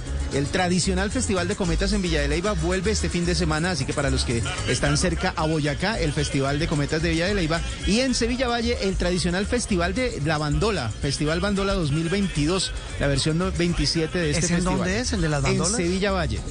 Ah, buenísimo. Ese me interesa, ¿sabes? Hay de todo este fin de semana. Juan Roberto, ¿usted todo. para dónde va Señor. en el festivo? ¿Para dónde va en el Pues, festivo? pues, pues me voy a quedar eh, en Cartagena, Felipe, porque el martes viene la asamblea de Asobancaria. Estamos terminando la de la Andy, que es la de los empresarios, y la de el martes es la de los banqueros. Pero tengo ganas de ir a esa de la bandola en Sevilla. Está buena. Sí. No, no, es que le preguntaba porque quiero qué? saber qué se va a poner a hacer en las mañanas desde el martes que vuelven esto. No. No, no, no, no, a ver, eso sí, me- eh, a ver. No, solo digo. Felipe, no. ¿A dormir o qué? No, no, primero a dormir no, porque yo muy amablemente, el eh, doctor Carlos Arturo Gallego, el vicepresidente de radio, el encargado de Blue Radio, el, el jefe en- allí en Blue Radio me pidió el favor de reemplazar unos días Unos días, sí señor, unos días. a Néstor Morales y a, y a, y a, y a Ricardo Espina, que coinciden ya el martes estará el equipo titular.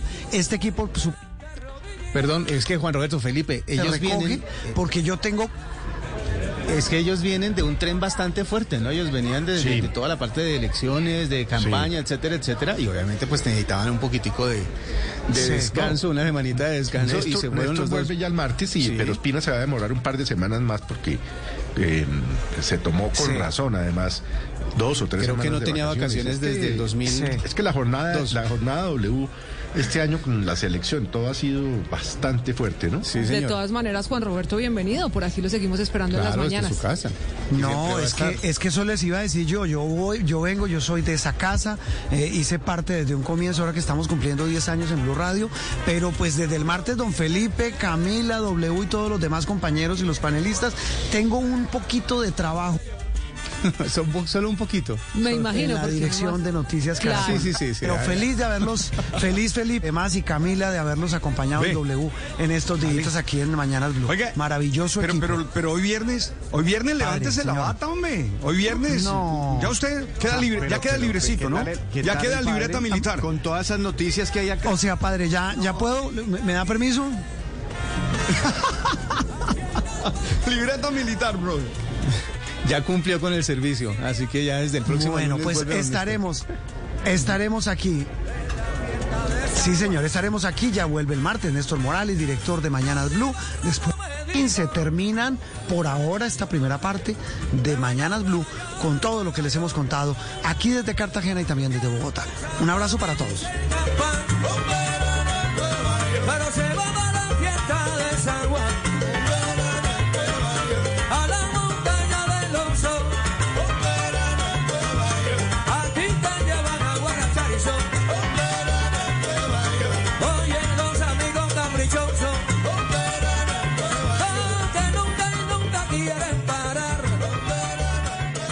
Estás escuchando Blue Radio.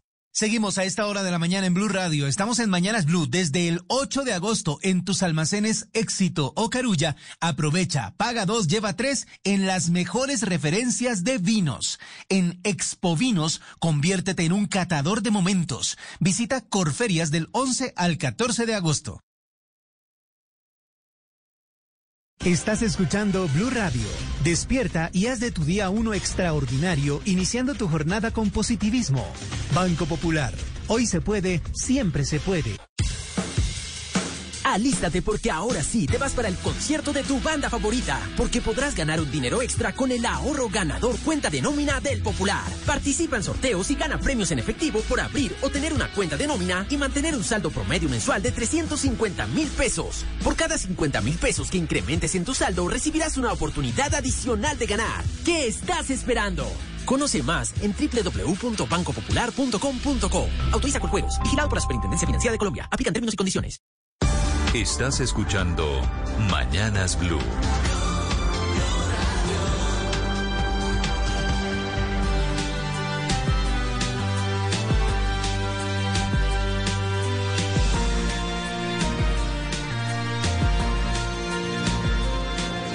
10 de la mañana, 17 minutos. Eh, recordemos que hacia el mediodía habrá noticia de nuevo en La Habana, Cuba. Debe conocerse algún pronunciamiento del gobierno colombiano, del canciller Álvaro Leiva Durán, del comisionado de paz Danilo Rueda, que están desde ayer en la isla y han tenido reuniones con las autoridades cubanas para permitir esa isla reanude eh, o permita de nuevo que esa isla sea escenario de los diálogos de paz que se retomen con el ELN. Debe haber hacia el mediodía noticias sobre esta. Esa es una tarea importante que estaremos pendientes. La tarea padre para hoy y para todo el puente, aparte, además de levantarnos la bata, como pidió usted. No, no, yo hoy la tarea es saludar a la gente con amabilidad, a todo el que te encuentra, a todo el que te salude. Dedícale un segundo y salúdalo bien, porque es que nos hemos acostumbrado a saludar así, ajá, con, la, con la cara, ni, ni escuchamos a las personas. Saluda con amabilidad. Esa es la tarea. Esa es la tarea, saludar con amabilidad. 10, 18 minutos. Voces y sonidos de Colombia y el mundo en Blue Radio y bluradio.com, porque la verdad es de todos. 10 de la mañana, 18 minutos. Atención que hasta ahora hay nuevas protestas de visitaxistas en Bogotá y ya, por supuesto, afectan el funcionamiento de Transmilenio. Felipe García con el reporte. Sí, señor Juan Roberto, las manifestaciones están dando en este momento exactamente en la avenida Ciudad de Cali con calle 42 Sur. Esto es muy al lado de la estación de Transmilenio Patio Bonito, muy cerca también al Portal de las Américas. No hay paso en este momento en este punto de la ciudad.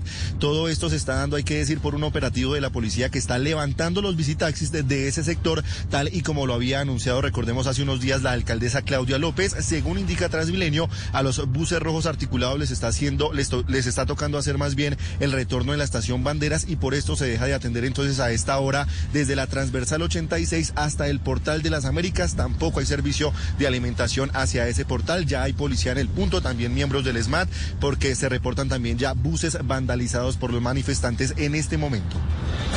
Son las 10, 19 minutos, Felipe. Gracias, pendientes de esa noticia que está en desarrollo, al igual que el precio del dólar, Víctor Grosso, que sigue cayendo.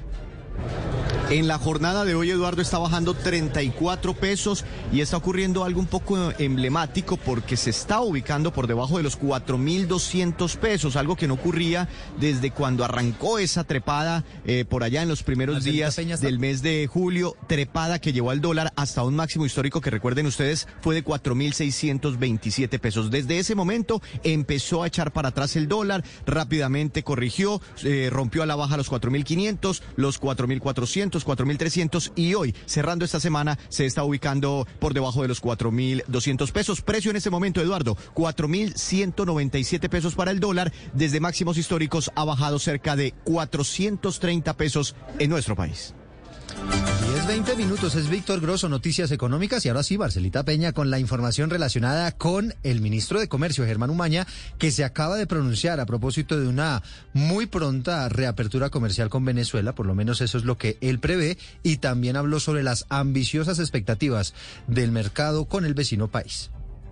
Eduardo, buenos días. Pues mire, se espera la apertura del paso de mercancías por los puentes internacionales entre Colombia y Venezuela en el muy corto plazo, en el próximo año, aunque no dio una fecha con exactitud. El jueves va a estar en Cúcuta hablando con empresarios de ambos países para agilizar las cosas. Escuchan ustedes al ministro de Comercio, Germán Umaña. Vamos a tener un comercio este año no de 600 millones como está proyectado, sino vamos a tener un comercio de 1.000, 1.200 millones, que nada tiene que ver con los 8 mil millones en la mejor época. Sin embargo, al cierre del gobierno de Gustavo Petro, el intercambio entre Colombia y Venezuela podría llegar a los 4.500 millones de dólares al año. Habló de las dudas de algunos empresarios. Dice que hay 125 millones de dólares, que hay 125 millones de dólares los se va a dar en cualquier momento. Y también va a decir eh, que hay una posibilidad de que se regresen empresas que en su momento fueron expropiadas. Los equilibrios y los desequilibrios y para que como eh, para que hagamos una cosa como amigos que somos entre los países buscar unos equilibrios adecuados especialmente en el tema agroindustrial y 10.22 de la mañana, allí con algunos inconvenientes técnicos, pero la noticia es esa, la expectativa que tiene el ministro de Comercio Germán Umaña a propósito de la reapertura pronta, ojalá con la con, con Venezuela y también la expectativa frente al mercado comercial. Cambiamos de tema porque el padre Francisco de Rú dice que no pretende imponer una verdad en los colegios. Todo esto con el informe final de la Comisión de la Verdad que se vuelve a presentar allí en las instituciones y vuelve a ser además Mateo duramente criticado por el uribismo. Mateo. Sí, Eduardo, pues no tenemos que tenerle miedo a la verdad, es lo que ha hecho el padre de en el Colegio Tabora de Bogotá al presentar el material del informe final que a partir de hoy va a ser socializado con los niños. Es un kit que contiene una guía en la que se explican los hallazgos y las recomendaciones de cada capítulo sobre el conflicto, pero el padre Francisco de también explicó por qué es importante que los niños conozcan esta verdad. Explica que los menores también fueron víctimas del conflicto, pues hubo niños de 13 años que fueron reclutados por los diferentes grupos. Asimismo, 100.000 jóvenes murieron en la guerra y es esto lo que el país no se puede permitir que se repita. Escuchemos. Traemos a ustedes los niños y niñas jóvenes, sí, lo que hemos encontrado, pero también para pedirles que nos ayuden a que esta verdad le llegue a todo el país. Pero es una verdad en que nosotros entregamos un pedazo, no es la verdad. Eduardo, 4.332 instituciones públicas y privadas en todo el país ya se inscribieron para recibir este material y empezar pues a enseñárselo a los niños desde preescolar hasta 11 grado. También le preguntamos al ministro de Educación Alejandro Gaviria sobre esta cartilla alternativa que propuso el Centro Democrático y dice que esto no es una competencia este entre cartillas, pero que si ese material es pedagógico, riguroso y técnico, será bienvenido para los profesores que lo quieran trabajar. Esto dijo. Que este no es un intento por crear una historia oficial, no es un intento por imponer una verdad única, no estamos hablando de una verdad sin grietas. Estamos hablando tal vez de un ejercicio para, entre todos, lo hemos discutido con Oscar muchas veces, ir creando un relato plural. Importante aclarar, Eduardo. Este material didáctico no tiene ni afirmaciones ni cifras del conflicto, sino que resalta es la importancia de la verdad y cómo se debe tramitar la misma para evitar la violencia. Y a las 10.24 minutos hubo agradecimientos del presidente Gustavo Petro a la Fiscalía por los rápidos resultados en el caso del asesinato del fiscal paraguayo Marcelo Pechi. Santiago. Sí, señor Eduardo, el pronunciamiento lo hizo a propósito de la información que señala un narcotraficante uruguayo de estar detrás del asesinato del fiscal paraguayo Marcelo Pechi en las playas de Barú. Dice el presidente a través de su cuenta de Twitter, la investigación sobre el asesinato del fiscal paraguayo Marcelo Pecci cometido por el narcotraficante uruguayo Marcete en territorio colombiano demuestra que hace mucho el narco dejó de ser un problema bilateral colombo-estadounidense y es hoy un problema americano y mundial. E hizo un nuevo llamado, eh, Eduardo, sobre la inefic- ineficacia de la lucha contra las drogas, pero felicitó a la Fiscalía por la investigación en este caso. Escribió, la estrategia antidrogas utilizada hasta ahora ha fortalecido en vez de debilitar las fuerzas de las mafias. La Fiscalía colombiana aquí logró mostrar eficacia investigativa. Felicitaciones. Recordemos, Eduardo, que el presidente Gustavo Petro ha reiterado en los primeros días de su gobierno el objetivo que tiene de cambiar el enfoque de la lucha contra las drogas, Eduardo. Estás escuchando Blue Radio. Arpa maestro. Voz Populi acompañará la fiesta más importante de los llaneros en Villavicencio. Así es, mi querido José Alfredo. Jorge. A esa misma vaina. Mire, este viernes 12 de agosto, de 4 a 7 pm, desde el Parque de las Malocas, en el torneo internacional del Jopo. ¿Cuál jopo? Del joropo. del joropo. Lo digo como Ah. quiera. ¿Qué dijo? ¿Qué dijo? ¿Qué? Pues que hable otro entonces. Bueno, ciertamente esto muestra la pujanza de una región y el arraigo por las costumbres. El meta los espera. Y el torneo internacional del joropo conjuga folclor, cultura, tradición y espectáculo. Tarimas con artistas llaneros y cantantes de talla nacional e internacional. Invita ¡ja! la gobernación del Meta, Ministerio de Comercio, Industria y Turismo y Hontur. No lo pierdan, no lo pierdan, no lo pierdan.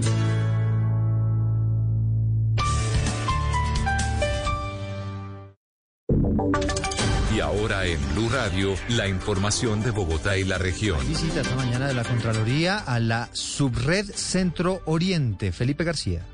Es una visita de verificación fiscal que se adelanta en las instalaciones de la Secretaría de Salud con el fin de conocer todo el plan de rescate para garantizar la prestación del servicio en los cinco hospitales que componen la subred Centro Oriente de Bogotá, en las localidades de Antonio Nariño, La Candelaria, Mártires, Santa Fe, San Cristóbal y Rafael Uribe Uribe. Esta subred, recordemos, ha estado en graves problemas por malos manejos y por lo cual fue suspendida por tercera vez su gerente. Se está entonces verificando la gestión de los recursos, la situación de operatividad y, por supuesto, la atención que se les está brindando a los pacientes. Habla Carlos Acuña, Contralor Auxiliar de Bogotá. en busca de documentación que permita determinar el real estado eh, de la operación, la administración, la atención y manejo fiscal de la subred. Nos preocupa que existen cerca de 2 millones de usuarios y 4.500 funcionarios en riesgo de no prestación del servicio. Una vez sean analizados los documentos entregados por las entidades del distrito, la Contraloría tomará las decisiones que sean necesarias con el fin de salvaguardar los recursos públicos de la ciudad.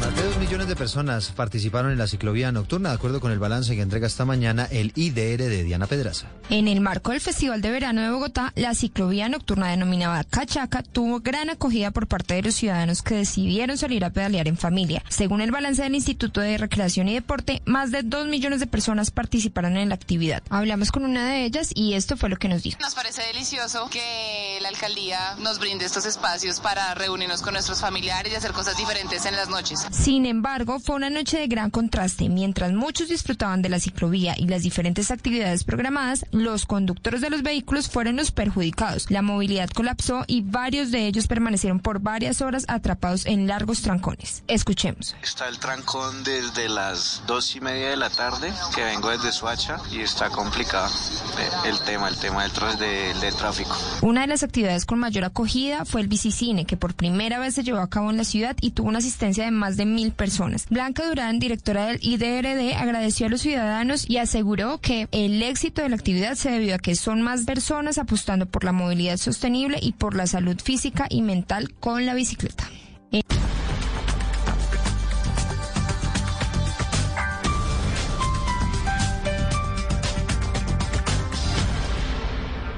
Las victorias y derrotas, la pasión y la afición en juego y los datos de lo último en deportes se lo presenta Mañanas Blue. A las 12 y 44 del mediodía saldrá al campo del golf del San Jude Championship el colombiano Juan Sebastián Muñoz, que abrió ayer con una buena ronda de dos golpes bajo el par del campo en el primero de los tres torneos de los playoffs de la FedEx Cup con los que se termina la temporada del golf. Por ahora, el líder del campeonato es Denny McCarthy, empatando en primer lugar con Sajid Zigala, ambos con nueve golpes bajo el par del campo. Y en la agenda deportiva, a la una y 30 de la tarde en Alemania, Friburgo ante Borussia Dortmund. A las 2 de la tarde también se abre el telón de la Liga Española. Osasuna y Sevilla los encargados del primer juego de la Liga de las Estrellas. En Argentina, tres partidos, Platense Banfield, Huracán ante Sarmiento y Patronato ante San Lorenzo. Pendientes allí de actividad de los colombianos. Y a las 7 y 40 de la noche, Unión Magdalena visita a Atlético Bucaramanga. Ambos dan comienzo a la séptima fecha del fútbol en Colombia. 10.30 de la mañana, todo el deportes en Mañanas Blue.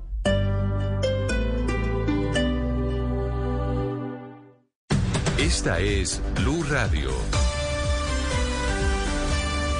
Sintonice Blue Radio en 89.9 FM y grábelo desde ya en su memoria y en la memoria de su radio.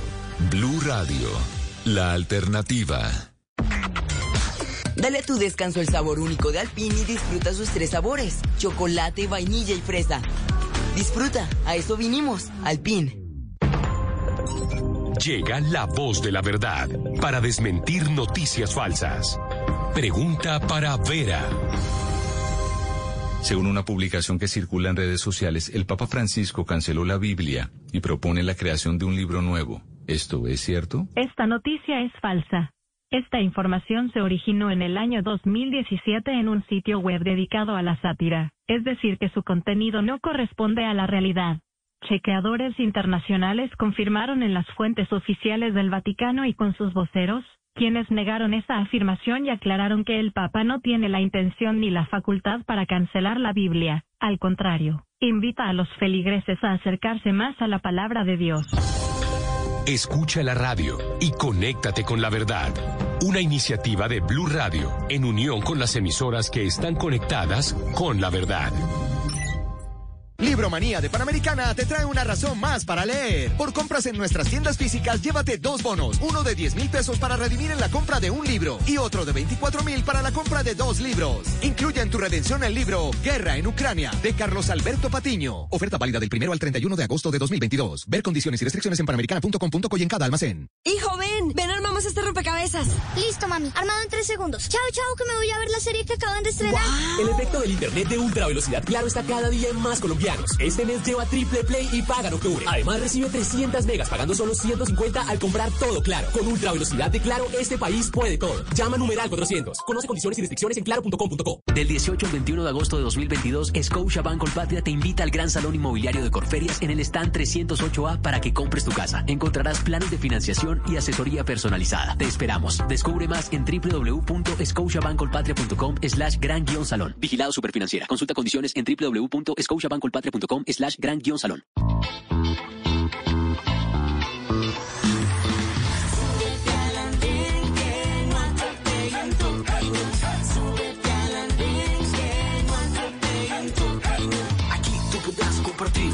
Lo que a ti, lo que a mí nos pueda interesar. Son muchas voces unidas en una. ¿Quién te viene a callar?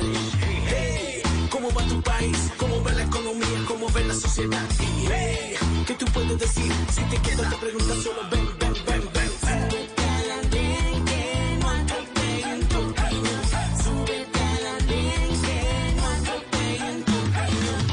El Andén, viernes a las 10 de la noche en Blue Radio y bluradio.com. La alternativa.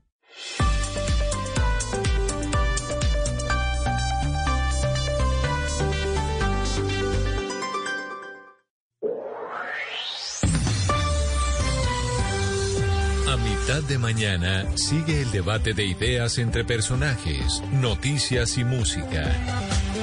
Ahora llegan a Mañanas Blue Oscar Montes, Ana Cristina Restrepo, Hugo Mario Palomar, Diana Mejía, Sebastián Nora, Mariana Palau, Gonzalo Lázari, Valeria Santos, Eduardo Hernández y Camila Zuluaga.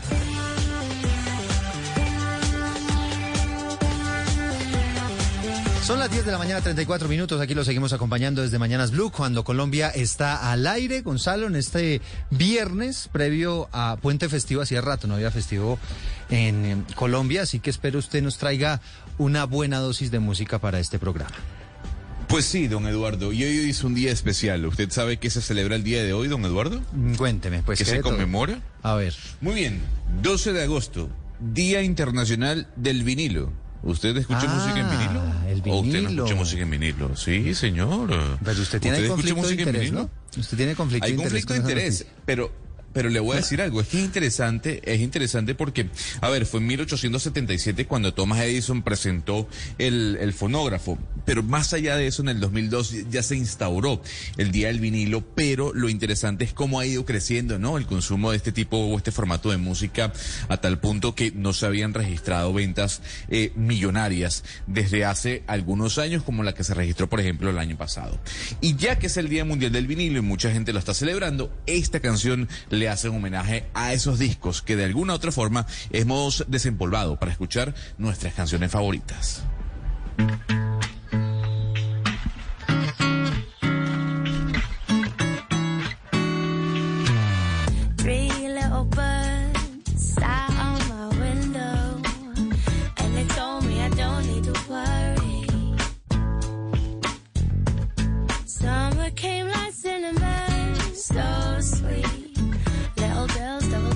On the concrete. Maybe sometimes we got it wrong, but it's alright. Things seem to change, stay the same. Don't you hesitate.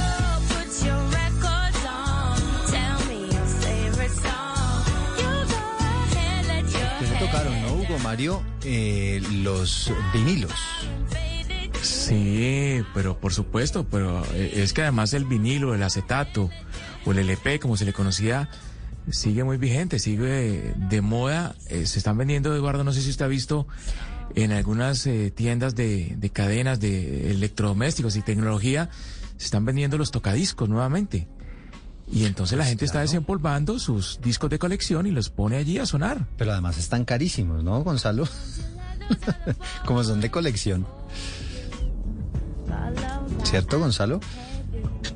Gonzalo, Gonzalo. Tienen la mentalidad, señor, ¿me oye? No, ¿Me que- oye o no me oye? Es que tenía ahí un pequeñito corte, ya le escucho Ah, fuerte y claro. Sí, señor, adelante. No, lo que le decía es que usted tiene, usted tiene la mentalidad de Mariana Palau. Para la música em, no hay gasto.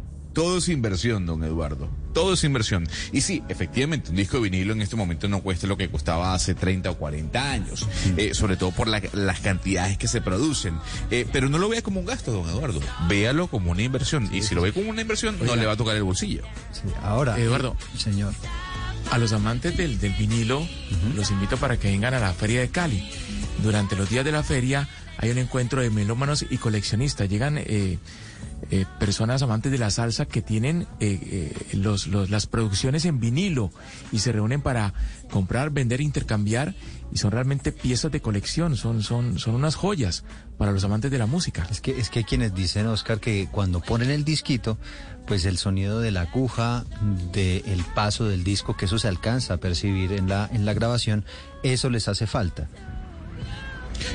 Es que a ver, También don soy amante del vinilo y soy del y estoy de la época del vinilo como Hugo Mario y quizás como otros compañeros de la mesa que no lo van a reconocer públicamente, pero somos co- contemporáneos. Pero mire, a mí me gusta mucho el vinilo, pero sabe que se han convertido en un problema por el espacio. Es decir, es que usted yo tenía la colección de lavillos, de lavillos Caracas desde el comienzo, una colección preciosa en Bogotá. Y cuando hubo el trasteo que me tocó para un apartamento más pequeño, porque es que usted tener la colección de vinilos se va acumulando, se va acumulando hasta que ya no tiene espacio. O es usted o son los discos. No, hay- espacio para los dos. Entonces tocó sacrificar los vinilos. Entonces yo, yo creo que hoy en día, admiro a Gonzalo Lázari, que le encantan los vinilos, pero el espacio, los apartamentos y todo se construye para una persona. Entonces usted no tiene espacio donde tener la colección de vinilos, que es un lujo. Gonzalo, ¿usted, no, ¿usted nos estaba diciendo? No, que a lo que usted nos decía de, de- del sonido de la aguja. Ah, del sonido. Mire, no es lo mismo, no es lo mismo, don Eduardo, y vamos a recrear este momento. No es lo mismo que usted esté cortejando a una mujer o a un hombre, quien sea, en su casa y usted le diga, oiga, déjeme poner un disco de Frank Sinatra mientras le preparo la cena, a decir, oiga, ponga ahí el Spotify que suene mientras yo le preparo la pasta, ¿no? O sea, es, es todo alrededor del vinilo lo que hace la experiencia bien grata. Bueno, pues son las 10 de la mañana, 40 minutos. Hablando de vinilos, los saludamos, pero hay noticia de última hora. En la ciudad de Nueva York acaba de ser herido con un arma blanca, estando él en pleno escenario en una tarima, el escritor y ensayista británico estadounidense Salman Rushdie. Este es un hombre que había sido ya amenazado por el extremismo islámico en 1989 y por supuesto esto hace que esta historia, Carlos Arturo, pues cobre una importancia y una relevancia pues tremenda. ¿Qué fue lo que pasó? 11 y 40 minutos de la mañana, Eduardo, el escritor Salman Rushdie, el autor cuyo escrito llevó amenazas de muerte por parte de Irán en la década de 1980, fue atacado hace menos de una hora, cuando estaba a punto de dar una conferencia aquí en el oeste de Nueva York. Un reportero de AP fue el testigo de cómo el hombre interrumpía en el escenario, en la institución donde daba la conferencia Rushdie, y comenzó a golpear o a apuñalar. Todavía están identificando qué fue lo que pasó porque en esta noticia en desarrollo, mientras eh, lo presentaban, el autor eh, se desvaneció en el sol y fue inmediatamente atendido por las autoridades. El libro de Roger, Los versos satánicos, está prohibido en Irán desde 1988, ya que muchos musulmanes lo consideran blasfemo. Pero es aquí lo importante porque hay una recompensa incluso, Eduardo. Eh, Irán lanzó una recompensa de 3 millones de dólares para cualquiera que asesinara a Roger. El gobierno de Irán se ha distanciado desde hace mucho tiempo del decreto de Jomein, pero el sentimiento todavía queda y es por eso que eh, este escritor estaba incluso eh, protegido por las autoridades y ahora ocurre esto en las últimas horas en la ciudad de Nueva York. Noticia en desarrollo. El escritor Salman Rushdie fue herido y está haciendo tendido luego de caer desvanecido en medio de una conferencia en Lo, est- lo estaban protegiendo, gracias Carlos Arturo, lo estaban protegiendo las autoridades británicas, insisto, esta persona amenazada pues de hace, de hace imagínense ustedes, eh, más de, de 30 años y ahora este episodio, Mariana, pues que evidentemente tiene una importancia enorme, decíamos, ¿no? Exactamente. Eh, sí, como, a ver, se llama el- una fatua, eh, la orden de, digamos, acabar con la vida de alguien porque de alguna manera insultó al profeta Mahoma o al Corán eh, o alguna otra símbolo o figura importante del Islam. Efectivamente, como nos contaba nuestro corresponsal, pues el señor Salman Rushdie escribió Los versos satánicos, que es un libro que más o menos fue inspirado en la vida del profeta Mahoma y que usaba, es muy como el realismo mágico que utiliza eh, Gabriel García Márquez, pero lo que hace es más o menos en un sueño, él cuenta o hace alusión a los versos satánicos, que son unos versos que se encuentran en el Corán, el libro sagrado del Islam, y hacen referencia a unas diosas paganas, a tres diosas paganas.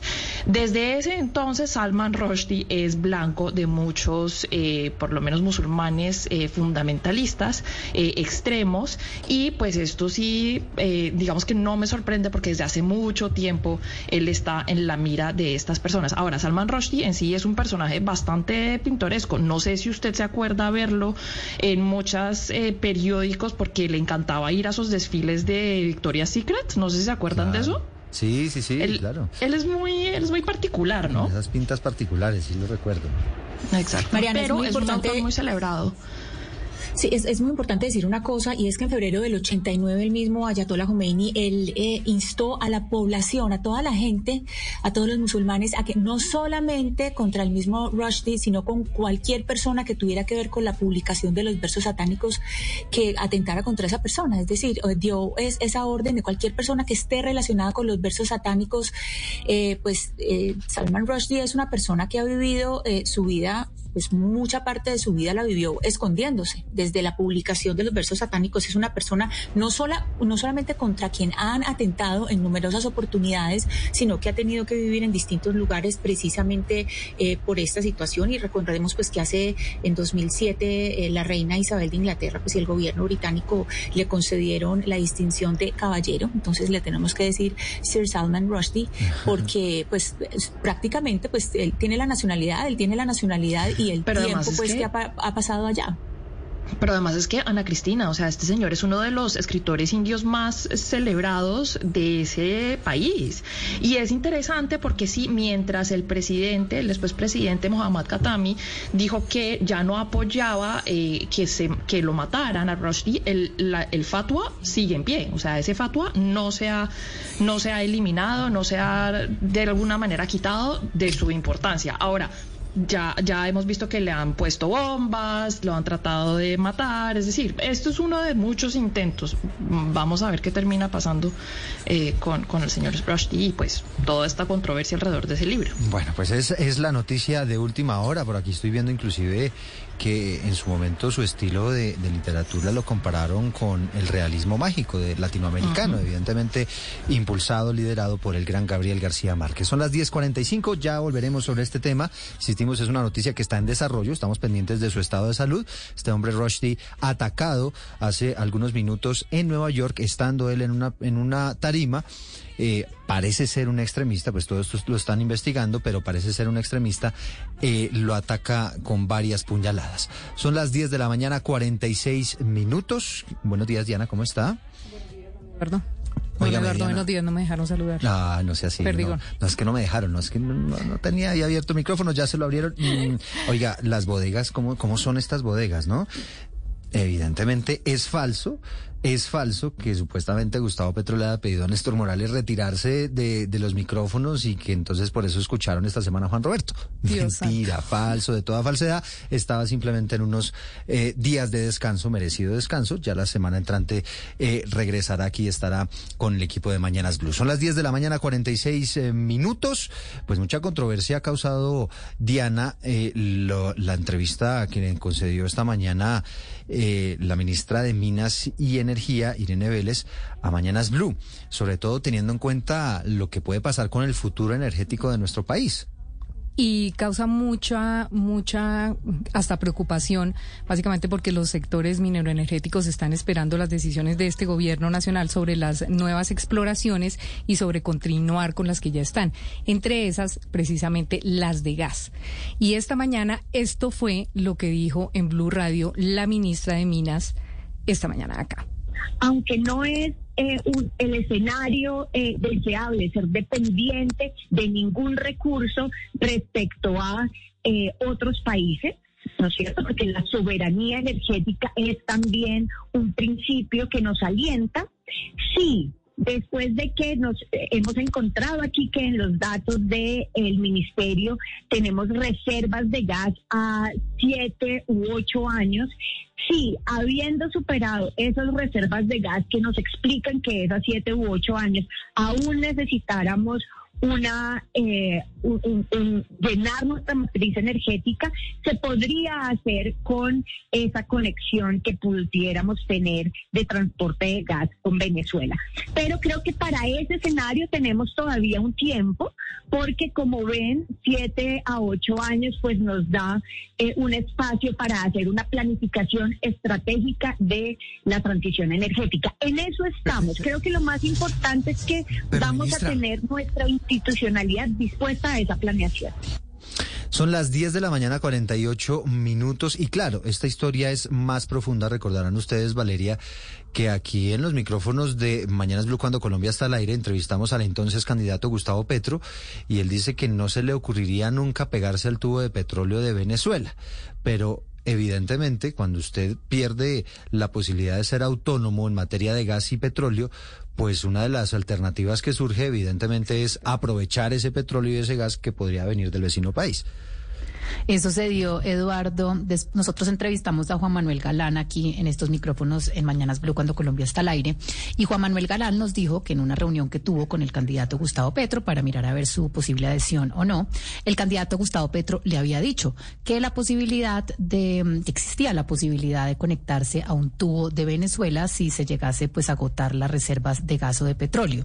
Pues obviamente eh, esta, eh, eh, estos comentarios o esta afirmación del, del señor Galán causó mucho revuelo. Después nosotros tuvimos al candidato Gustavo Petro al aire y el candidato Gustavo Petro nos negó tajantemente que él le haya dicho eso a Juan Manuel Galán. Entonces, pues después de escuchar a la ministra esta mañana, lo que sale a la luz es que esa sí es la estrategia del gobierno nacional, que se, en el caso eventual de que en ocho años, que son las reservas probadas, y esto es importante porque son eh, reservas probadas, eh, hay 180 contratos de exploración andando, se espera que esos 180 contratos de exploración pues se consigan más reservas que puedan aumentar esos ocho años. Sin embargo, es toda una incertidumbre, porque puede que sí, como puede que no. En el caso de que se agoten las reservas, pues ya la ministra nos confirmó que lo que Juan Manuel Galán había dicho es cierto, que la posibilidad de conectarse a un tubo con Venezuela, pues es real, lo cual por es muy menos- peligroso para la soberanía energética y para nuestro futuro. Imagínese uno depender de un régimen como el de Maduro. Surge como una de las alternativas, evidentemente. Le tengo invitada a Valeria para hablar de este asunto. Ella es Luz Estela Murgas, es la presidenta de Naturgas. Amablemente nos atiende a esta hora. Señora Murgas, gracias por estar con nosotros. Eduardo, muy buenos días, muy buenos días a Valeria y a la audiencia de Blue Radio. Bueno, ¿qué posibilidades eh, y, y cómo leen ustedes esto que está ocurriendo con el nuevo gobierno, el tema de las reservas de gas, de petróleo, el tema de la seguridad energética y esa posibilidad que surge evidentemente de que Venezuela se convierta en el nuevo surtidor de nuestro país? Yo creo, Eduardo, que importar, importar gas de Venezuela no debe ser el plan A, debe ser el plan Z. El plan A, el plan B y el plan C debe ser desarrollar el potencial de reservas de gas natural que nos llevarían a tener una autosuficiencia de 100 años de gas natural en Colombia.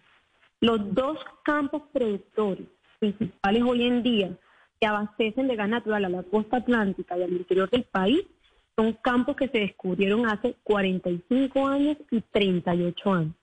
Gracias a esos grandes descubrimientos, hoy 36 millones de colombianos pueden beneficiarse del servicio de eh, gas natural en sus hogares. Luego, debemos, no podemos sacrificar la independencia energética que hoy tenemos para volver y retroceder a años eh, de inseguridad y de dependencia de otros países. Recordemos un poco, Eduardo, lo que sucedió en la época del apagón. Nosotros no podemos en el año 91, nosotros no podemos eh, sacrificar esa autosuficiencia que tenemos a volver a tener, eh, digamos, con una falta de confiabilidad en la prestación del servicio para los colombianos, arriesgando, por supuesto, y profundizando la pobreza en muchos eh, eh, zonas rurales, en zonas no interconectadas, donde viven familias vulnerables que tienen acceso a este servicio que es económico y que además es libre. Hay un tema muy importante, Eduardo y Valeria, y es que no, el, gas natural no solamente es consistente por ser un combustible más limpio que los tradicionales para acelerar la transición energética. También es consistente con esas grandes apuestas del gobierno en materia de reducción de pobreza, de cierre de brechas de desigualdad, porque el gas natural transforma vidas, genera calidad de vida y de bienestar. Hoy en día un, servicio eh, en zonas o en estratos 1 y 2 puede estar alrededor de 30 mil pesos la tarifa mensual. Importar gas natural implicaría multiplicar por 5 la tarifa que hoy pagan estratos vulnerables. Es decir, que pasarían de pagar 30 mil pesos a pagar un servicio de 150 mil pesos mensuales. Importar gas natural en Colombia elevaría los costes del servicio y perjudicaría y retrasaría todas esas grandes apuestas de reducción de pobreza y cierre de brechas de desigualdad. Claro que sí, presidenta. Pero entonces, supongamos que el gobierno sí toma la decisión de dejar esa dependencia o esa independencia energética a un lado. Supongamos que sí se nos acaban las reservas y tengamos que empezar a importar gas. La pregunta es, ¿por qué Venezuela, por su cercanía, Venezuela tiene la capacidad de darnos un mejor precio o ahí habría que hacer un pacto político o algo por el estilo para que Colombia le pudiera comprar uno- un gas a, a Venezuela que de pronto pues no está pudiendo eh, vender en el resto del mundo? Yo lo que creo es que tampoco con la información pública que existe hoy, no existe tampoco una infraestructura que permita conectar al tubo que ya existe, sobre el cual también hay que hacerle mantenimiento que va desde Ballena hasta Maracaibo, conectar ese tubo con, la, con los principales campos productores de gas natural de Venezuela que se encuentran absolutamente del otro lado, del lado de Guyana. Así que nos les tocaría hacer un gasoducto que conecte eh, esa infraestructura para poder pensar en una importación de gas a Colombia. Y en gracia de discusión, se tomara la decisión tanto económica de hacer esas inversiones eh, y de ejecutar esos proyectos, yo no veo en el mediano plazo que exista físicamente la posibilidad de traer el gas importado. Yo lo que sí veo es que desarrollando el potencial de gas natural que tiene Colombia, Colombia no solo va a abastecer el mercado doméstico y el crecimiento de la demanda en los próximos años. Los que podemos adquirir la vocación de ser exportadores a Venezuela somos nosotros. Y ya sucedió.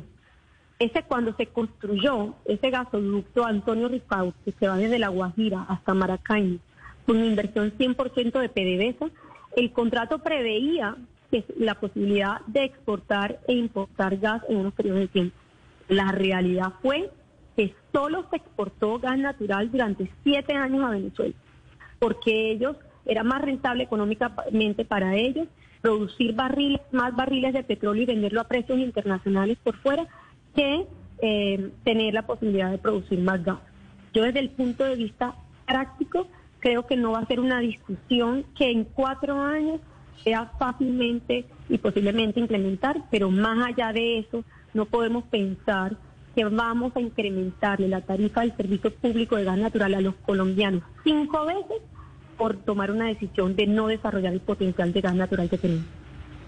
Claro, también llama la atención, señora Murgas, eh, todo el tema de las sanciones que hay sobre PDVSA y sobre PDVSA Gas por parte de los Estados Unidos. Incluso si se llegase a dar esta, esta interconexión nuevamente de gas entre ambos países, las empresas colombianas tendrían que solicitarle permiso a los Estados Unidos si no quieren ser sancionadas por el gobierno norteamericano. ¿Usted cree que las empresas van a tomar ese riesgo de saltarse tal vez las sanciones impuestas por el gobierno de los Estados Unidos a PDVSA y a PDVSA Gas? Lo, lo, cierto es que entiendo Venezuela está en algunos diálogos para activar licencias de exploración y producción de hidrocarburos con compañías americanas. Eso lo supimos desde eh, el, periodo de, de, campaña electoral en Colombia. Eh, habrá que ver cuáles las posibilidades y si eso va a permitir que se liberen las sanciones a las compañías venezolanas para poder integrar los mercados.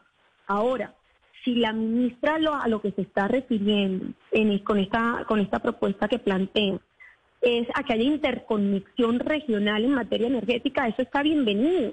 Es bienvenido que haya no solamente una interconexión para gas natural, también para energía eléctrica y otros recursos y fuentes. Eso va a garantizar, por supuesto, a futuro eh, eh, que nosotros podamos cubrir contingencias de países vecinos y viceversa.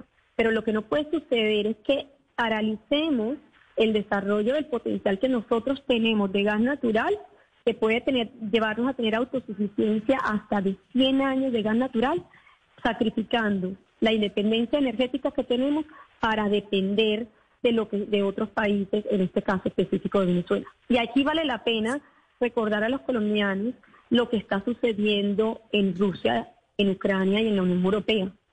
Si bien claro, y... el conflicto entre Rusia y Ucrania lleva años de historia, hay que recordar que ese conflicto se acentuó gracias a un problema de seguridad energética por escasez de gas natural en plena temporada invernal con incrementos en la demanda de energía eléctrica. ¿Qué quiero decir? Creo que lo que usted dice no, señora Morgas, creo que lo que usted dice es importante y también cuando usted habla de esa interconexión regional, porque hay que aclarar que a diferencia del petróleo y el carbón, que son pues como fungibles y se comercializan a nivel mundial, pues el gas sí se debe canalizar o transportar como gas natural licuado. O sea, tiene que utilizar unas instalaciones que pues toman años construir.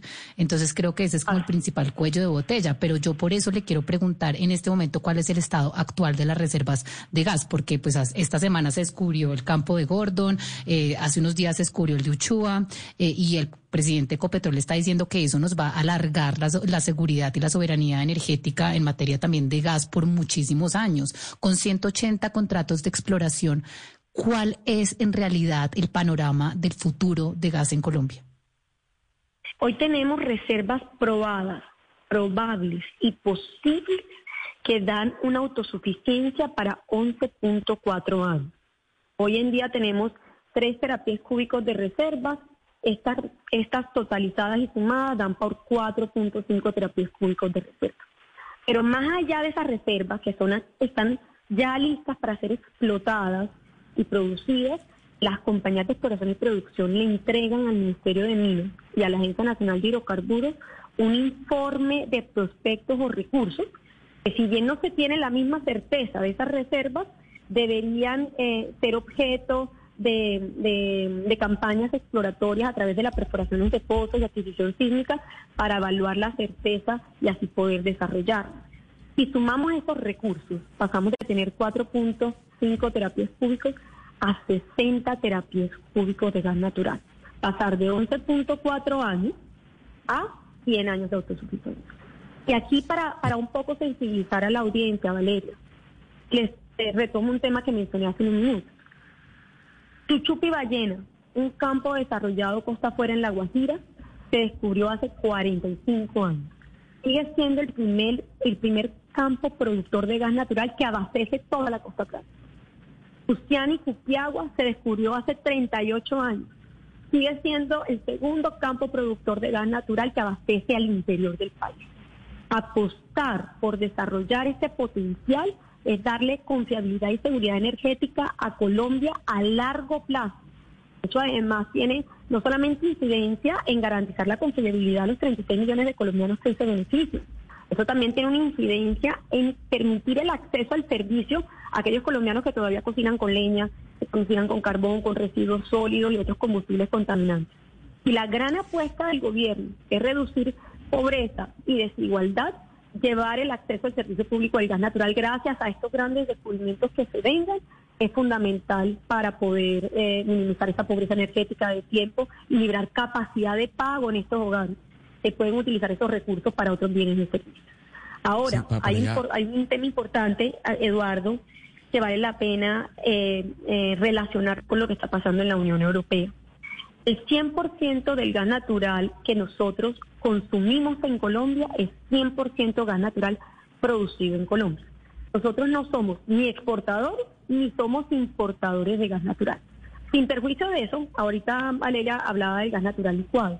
Existe una planta de regasificación de ese gas natural licuado, que es un buque que está ubicado en Barú, que sirve como respaldo para la generación térmica eléctrica. Es decir, ese buque importó la última vez gas y almacenó gas natural licuado en el mes de enero y solo si, si cuando haya fenómenos del niño se va a destinar y se va a regasificar para generación eléctrica en cuatro plantas que están ubicadas en la costa atlántica. Es una infraestructura que sirve de respaldo a la generación eléctrica Sí. para garantizar confiabilidad en el servicio en Colombia. Ah, doctora con ocasión de la guerra, con ocasión de la guerra, Sí. Eduardo, se- los precios del gas natural licuado en la Unión en, en Europa estaban alrededor de 40 a 50 dólares por MBTU. MBTU es una unidad de energía, de medida de energía eléctrica. ¿Sabe a cuánto se negoció el suministro de gas en el mercado local colombiano? A 4.7 dólares por MBTU. Imagínese usted dejar de tener esa posición privilegiada de unos Mm. precios accesibles en Colombia para pasar a, ten- a tener que comprar gas a 50 dólares por MBTU, como sucedió después de la guerra. Es que precisamente quiero preguntarle por precios, que es lo que al final le interesa al ciudadano que nos está escuchando. Eh, de, si, si Colombia termina importando gas de Venezuela, ¿cuál sería el incremento en la tarifa para el consumidor final, sea residencial o industrial? Si importamos gas natural, se le incrementaría cinco veces la tarifa del servicio del gas natural a los colombianos. Es decir, en un promedio, en un estrato 1, que se pagan a partir de 25 mil pesos o 30 mil pesos mensuales, pagarían, pasarían a pagar 150 mil pesos mensuales por el mismo servicio. Sí, señora Murgas, independiente de donde se traiga el gas, porque ahora mismo ya se importa gas y llega esa gasificadora que usted menciona en Cartagena, eh, se tiene planeada una gasificadora que es la del Pacífico y que se construiría en Buenaventura. Hablábamos acá hace algún tiempo sobre la necesidad o no de tener esa gasificadora. Y le repito, independientemente de donde se importe el petróleo, el, gas, sea de Venezuela o sea de Estados Unidos o de donde sea, se necesitaría entonces, ahora sí, con esta, con este mensaje que da el gobierno del presidente Petro, la construcción de esa gasificadora. Yo lo que creo es que debemos ampliar la capacidad de la planta de regasificación que ya tenemos existente. Eso es un contrato de leasing de un buque que está ahí parqueado, almacena el GNL y solo en casos de fenómeno del niño se eh, regasifica para, para que vaya la generación térmica. El hecho de, la- el- de- de definir cuál sea la ubicación o no de una planta de regasificación que sirva de respaldo, de respaldo, eh, yo creo que hay que evaluarlo y valorarlo ya teniendo una planta existente, porque esta, este buque que está parqueado puede ampliar la capacidad de regasificación y yo creo que ya teniéndolo, eso vale la pena valorar. Sí, en relación Murgas, con la planta de regasificación, Pero, pero si ya vamos para allá y la interrumpo aquí para que para que usted nos habla de que es bueno mantener ese buque y tal, pero si ya vamos para allá, vamos para eh, seguramente dejar de explorar y a lo mejor pensando en el futuro terminaremos importando gas, ¿no es mejor ir construyendo de una vez esa planta? No es necesaria en la medida que hoy tenemos ya una planta existente a la que le podemos ampliar la capacidad. Lo que nosotros hemos dicho respecto de la planta de regasificación del, del Pacífico no es ni la ubicación, eh, ni que la planta se construya o no se construya. El gran problema es que eh, en la iniciativa del gobierno anterior no teníamos claridad absoluta de quién va a pagar la planta. Todos los colombianos vamos a pagar la planta de la regasificación del- de- en el Pacífico en cualquier otro lugar, es necesario tener claridad eso en cuánto se va a traducir en la tarifa del servicio público. Y lo que tampoco puede suceder es que se planteen, debido a que hubo eh, una declaratoria de, de- presentación de ofertas desierta en el anterior proceso, lo que no puede suceder es que paguemos anticipadamente una planta de la que no se van a beneficiar absolutamente todos los colombianos. Y La, evaluación del proyecto amerita una evaluación profunda que, que, que- cuya estimación permita saber cuáles van a ser los costos que se traduzcan al usuario final del servicio. Eso es lo que un poco hemos dicho, pero por supuesto, bienvenidas todas las discusiones en torno a la procedencia o no de la misma. El tema, el tema, señora Murgas, quedó eh, en el gobierno Duque en que, en que quedó andando, quedó andando un proceso donde van a elegir quién va a construir esta planta, que, que también incluye un gasoducto que muchos dicen que es imposible de construir en el Pacífico. Y se pagaría por medio de tarifa, tanto los industriales como los hogares como el gobierno nacional, entre los tres pagarían los 3 billones de pesos que costaría esta planta. De darse esto, de seguir el gobierno Petro con esta iniciativa y de construirse y darse el visto bueno para la construcción de, de esta planta gasificador, regasificadora, eh, eso significaría un incremento también de la tarifa en cuanto en cuánta plata, de cuánta plata estaríamos hablando que pudiera incrementarse eh, a una persona normal de estrato 1, 2 y 3, su- o, o de pronto no tanto 1, 2 y 3 que son subsidiados, pero a un ciudadano normal, ¿en cuánto se le incrementaría la tarifa si tiene que pagar la construcción de esta planta? Ese precisamente es el dato que el gobierno no le ha dado al, al pueblo colombiano.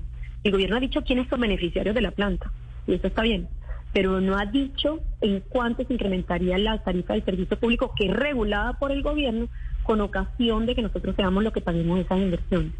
Claramente la planta sin gasoducto no, no digamos, cumpliría el objetivo de poder llevar el gas a toda la planta de generación térmica. Miren, hay proyectos que también son valiosos poner ahora sobre la mesa.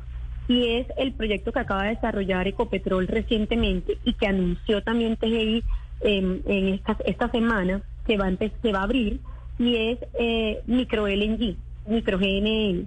Son eh, cilindros grandes de, eh, a través de los cuales se importa gas natural licuado y se lleva claramente por carro tanques a unas mini plantas de regasificación eh, ubicadas en puntos estratégicos para garantizar abastecimiento a poblaciones o zonas rurales apartadas. El proyecto de Ecopetrol comenzó hace un par de semanas, ya hicieron la primera importación de ese GNL en cilindros y están en plena en pruebas, es un proyecto piloto que dura seis meses y se está inyectando ese GNL importado a la red domiciliaria en Buenaventura. Entonces yo creo que esas pruebas hay que hacerlas y esos pueden ser proyectos que pueden suplir necesidades puntuales, porque la construcción de un gasoducto asociada a la planta de regasificación pues amerita claramente un análisis de los impactos en términos ambientales, de los impactos en términos eh, de comunidades y de territorio para valorar su implementación esté en el tiempo oportuno que se requiere. Pero más allá de eso, lo que necesitamos claridad del gobierno es en cuánto se va a impactar la tarifa del servicio público con ocasión de las inversiones asociadas al proyecto. Es Luz Estela Murgas, la presidenta de Naturgas. Doctora Murgas, gracias por habernos acompañado. Muy gra- muchas gracias a ustedes. eh, un abrazo y salud especial a todos. 11 de la mañana, 9 minutos. Pues ahí tiene usted, Oscar, el planteamiento que se está haciendo con relación al gas. Aquí hay un tema adicional y es el mensaje que se envía, que es un poco lo que decía Valeria, porque usted tiene en este momento 180 contratos de exploración. No sabemos cuál de ellos va a reventar, ¿no? Ahora hicimos unos hallazgos importantes, dice el presidente de Ecopetrol, que incluso se podría duplicar las reservas que vamos a tener de gas con este hallazgo. Ojalá sea así, pero si no se suspendiera esa política de exploración, pues usted podría pensar incluso en empezar a exportar gas, ¿no? Podría ser una alternativa, un nuevo ingreso para el país, ahora Pero- que se necesitan recursos, pero cuando usted eh, no necesariamente va a explorar más, pues ¿qué empieza a hacer? Pues a guardar, a ahorrar para que para cuando se necesite. Pero mire, Eduardo, nada de esto, de lo que está ocurriendo, es novedoso. Nada nos puede causar sorpresa. Porque es que lo que dice la ministra Vélez ya lo había dicho el candidato Petro. Y fue la razón por la cual Juan Manuel, Sant, Juan Manuel Galán y el nuevo liberalismo no se sumaron a la campaña de Petro.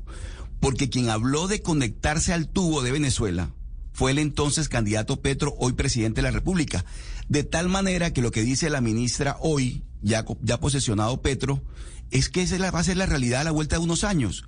La sobera- soberanía energética de Colombia está en peligro por cuenta de la decisión que toma el gobierno de suspender las exploraciones. Eso no hay que darle más vueltas y eso es peligrosísimo.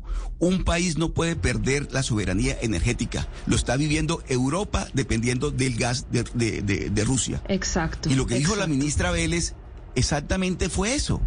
Es decir, ya tomamos una decisión estratégicamente peligrosa para Colombia, que es que vamos a suspender todas esta- estas exploraciones y vamos a comprarle el gas directamente a Venezuela. Vaya a ver usted las condiciones de la infraestructura de los gasoductos venezolanos. Están totalmente por el piso. No existe. Porque Venezuela no, no, se, no se encargó de mantener toda esa, es- esa infraestructura en lo que tiene que ver con gas y con petróleo y demás.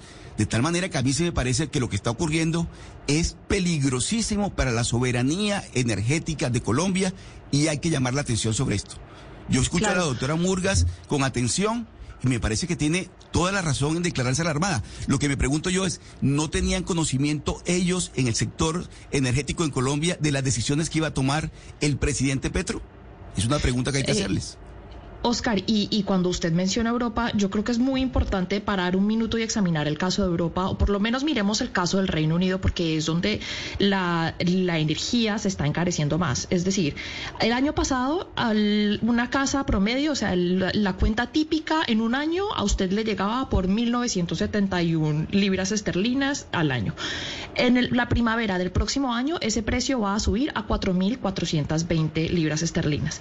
¿Qué es lo que pasa? Que esto está impactando a las clases pobres y la clase media más. Y esa clase es la que está dejando de gastar, porque como tienen que pagar estos precios tan altos, pues están dejando de gastar y por lo men- y por ende de meterle eh, más plata a la economía, de mantener la economía circulando. Ya el Banco de Central del Reino Unido dijo que eh, este país va a entrar en una recesión que parece ser prolongada. La inflación en este país puede ser de más del 13% al terminar este año. Entonces es importante ver ese ejemplo para entender cómo puede afectarse Colombia en caso de que deje esa independencia, eh, esa eh, sí, es dejar de ser, eh, inde- dejar pues tener esa soberanía energética de la que hemos estado hablando. La- el otro tema que es preocupante también es que los ingresos de la nación dependen en una gran medida pues de la de la industria extractiva, o sea, hoy en día representan el 3.3% del PIB.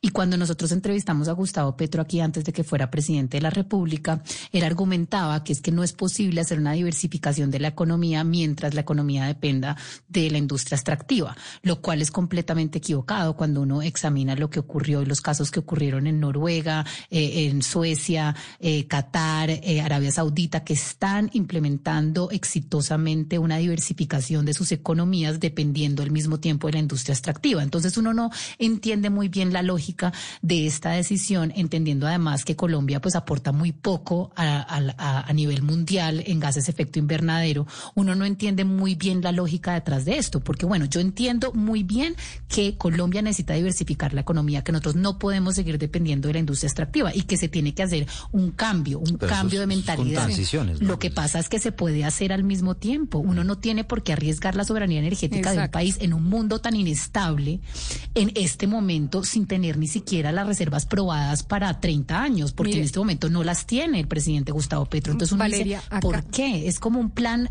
como, como una meta sin plan. Sí, Eh, exacto. es, es Acá, muy preocupante. y, y más preocupante aún es no poner en una balanza qué estamos dando a cambio de qué. Entonces, ¿vale más el- lo que aportamos nosotros de pronto al mundo con nuestra huella de carbono o que nosotros nos quedemos sin energía, sin recursos y sin cómo poder solventar los precisamente los proyectos sociales que ofrece el presidente Petro por irnos a una cosa tan exagerada como dejar Pero de que- explorar eh, materiales de los que vivimos. Fíjese, Diana, que eso, ese mismo planteamiento, el propio eh, Gustavo Petro en su, en su discurso de posesión lo plantea. Nosotros no vamos aquí pues a cambiar el mundo eh, en materia de emisiones porque reconoce él pues que no somos grandes emisores de gases de efecto invernadero. Y de ahí es que surge su idea de que entonces en la comunidad internacional empiecen a apoyar a Colombia, por ejemplo, condonándole parte de la deuda para que esos recursos se inviertan en la selva Sí. amazónica. Que todo eso puede estar muy bien, Hugo Mario, eso puede estar muy bien, pero claro, aquí, ¿Pero vale la pena? aquí, aquí el riesgo es, es lo que nos estaba diciendo, eh, pues Naturgas, que es básicamente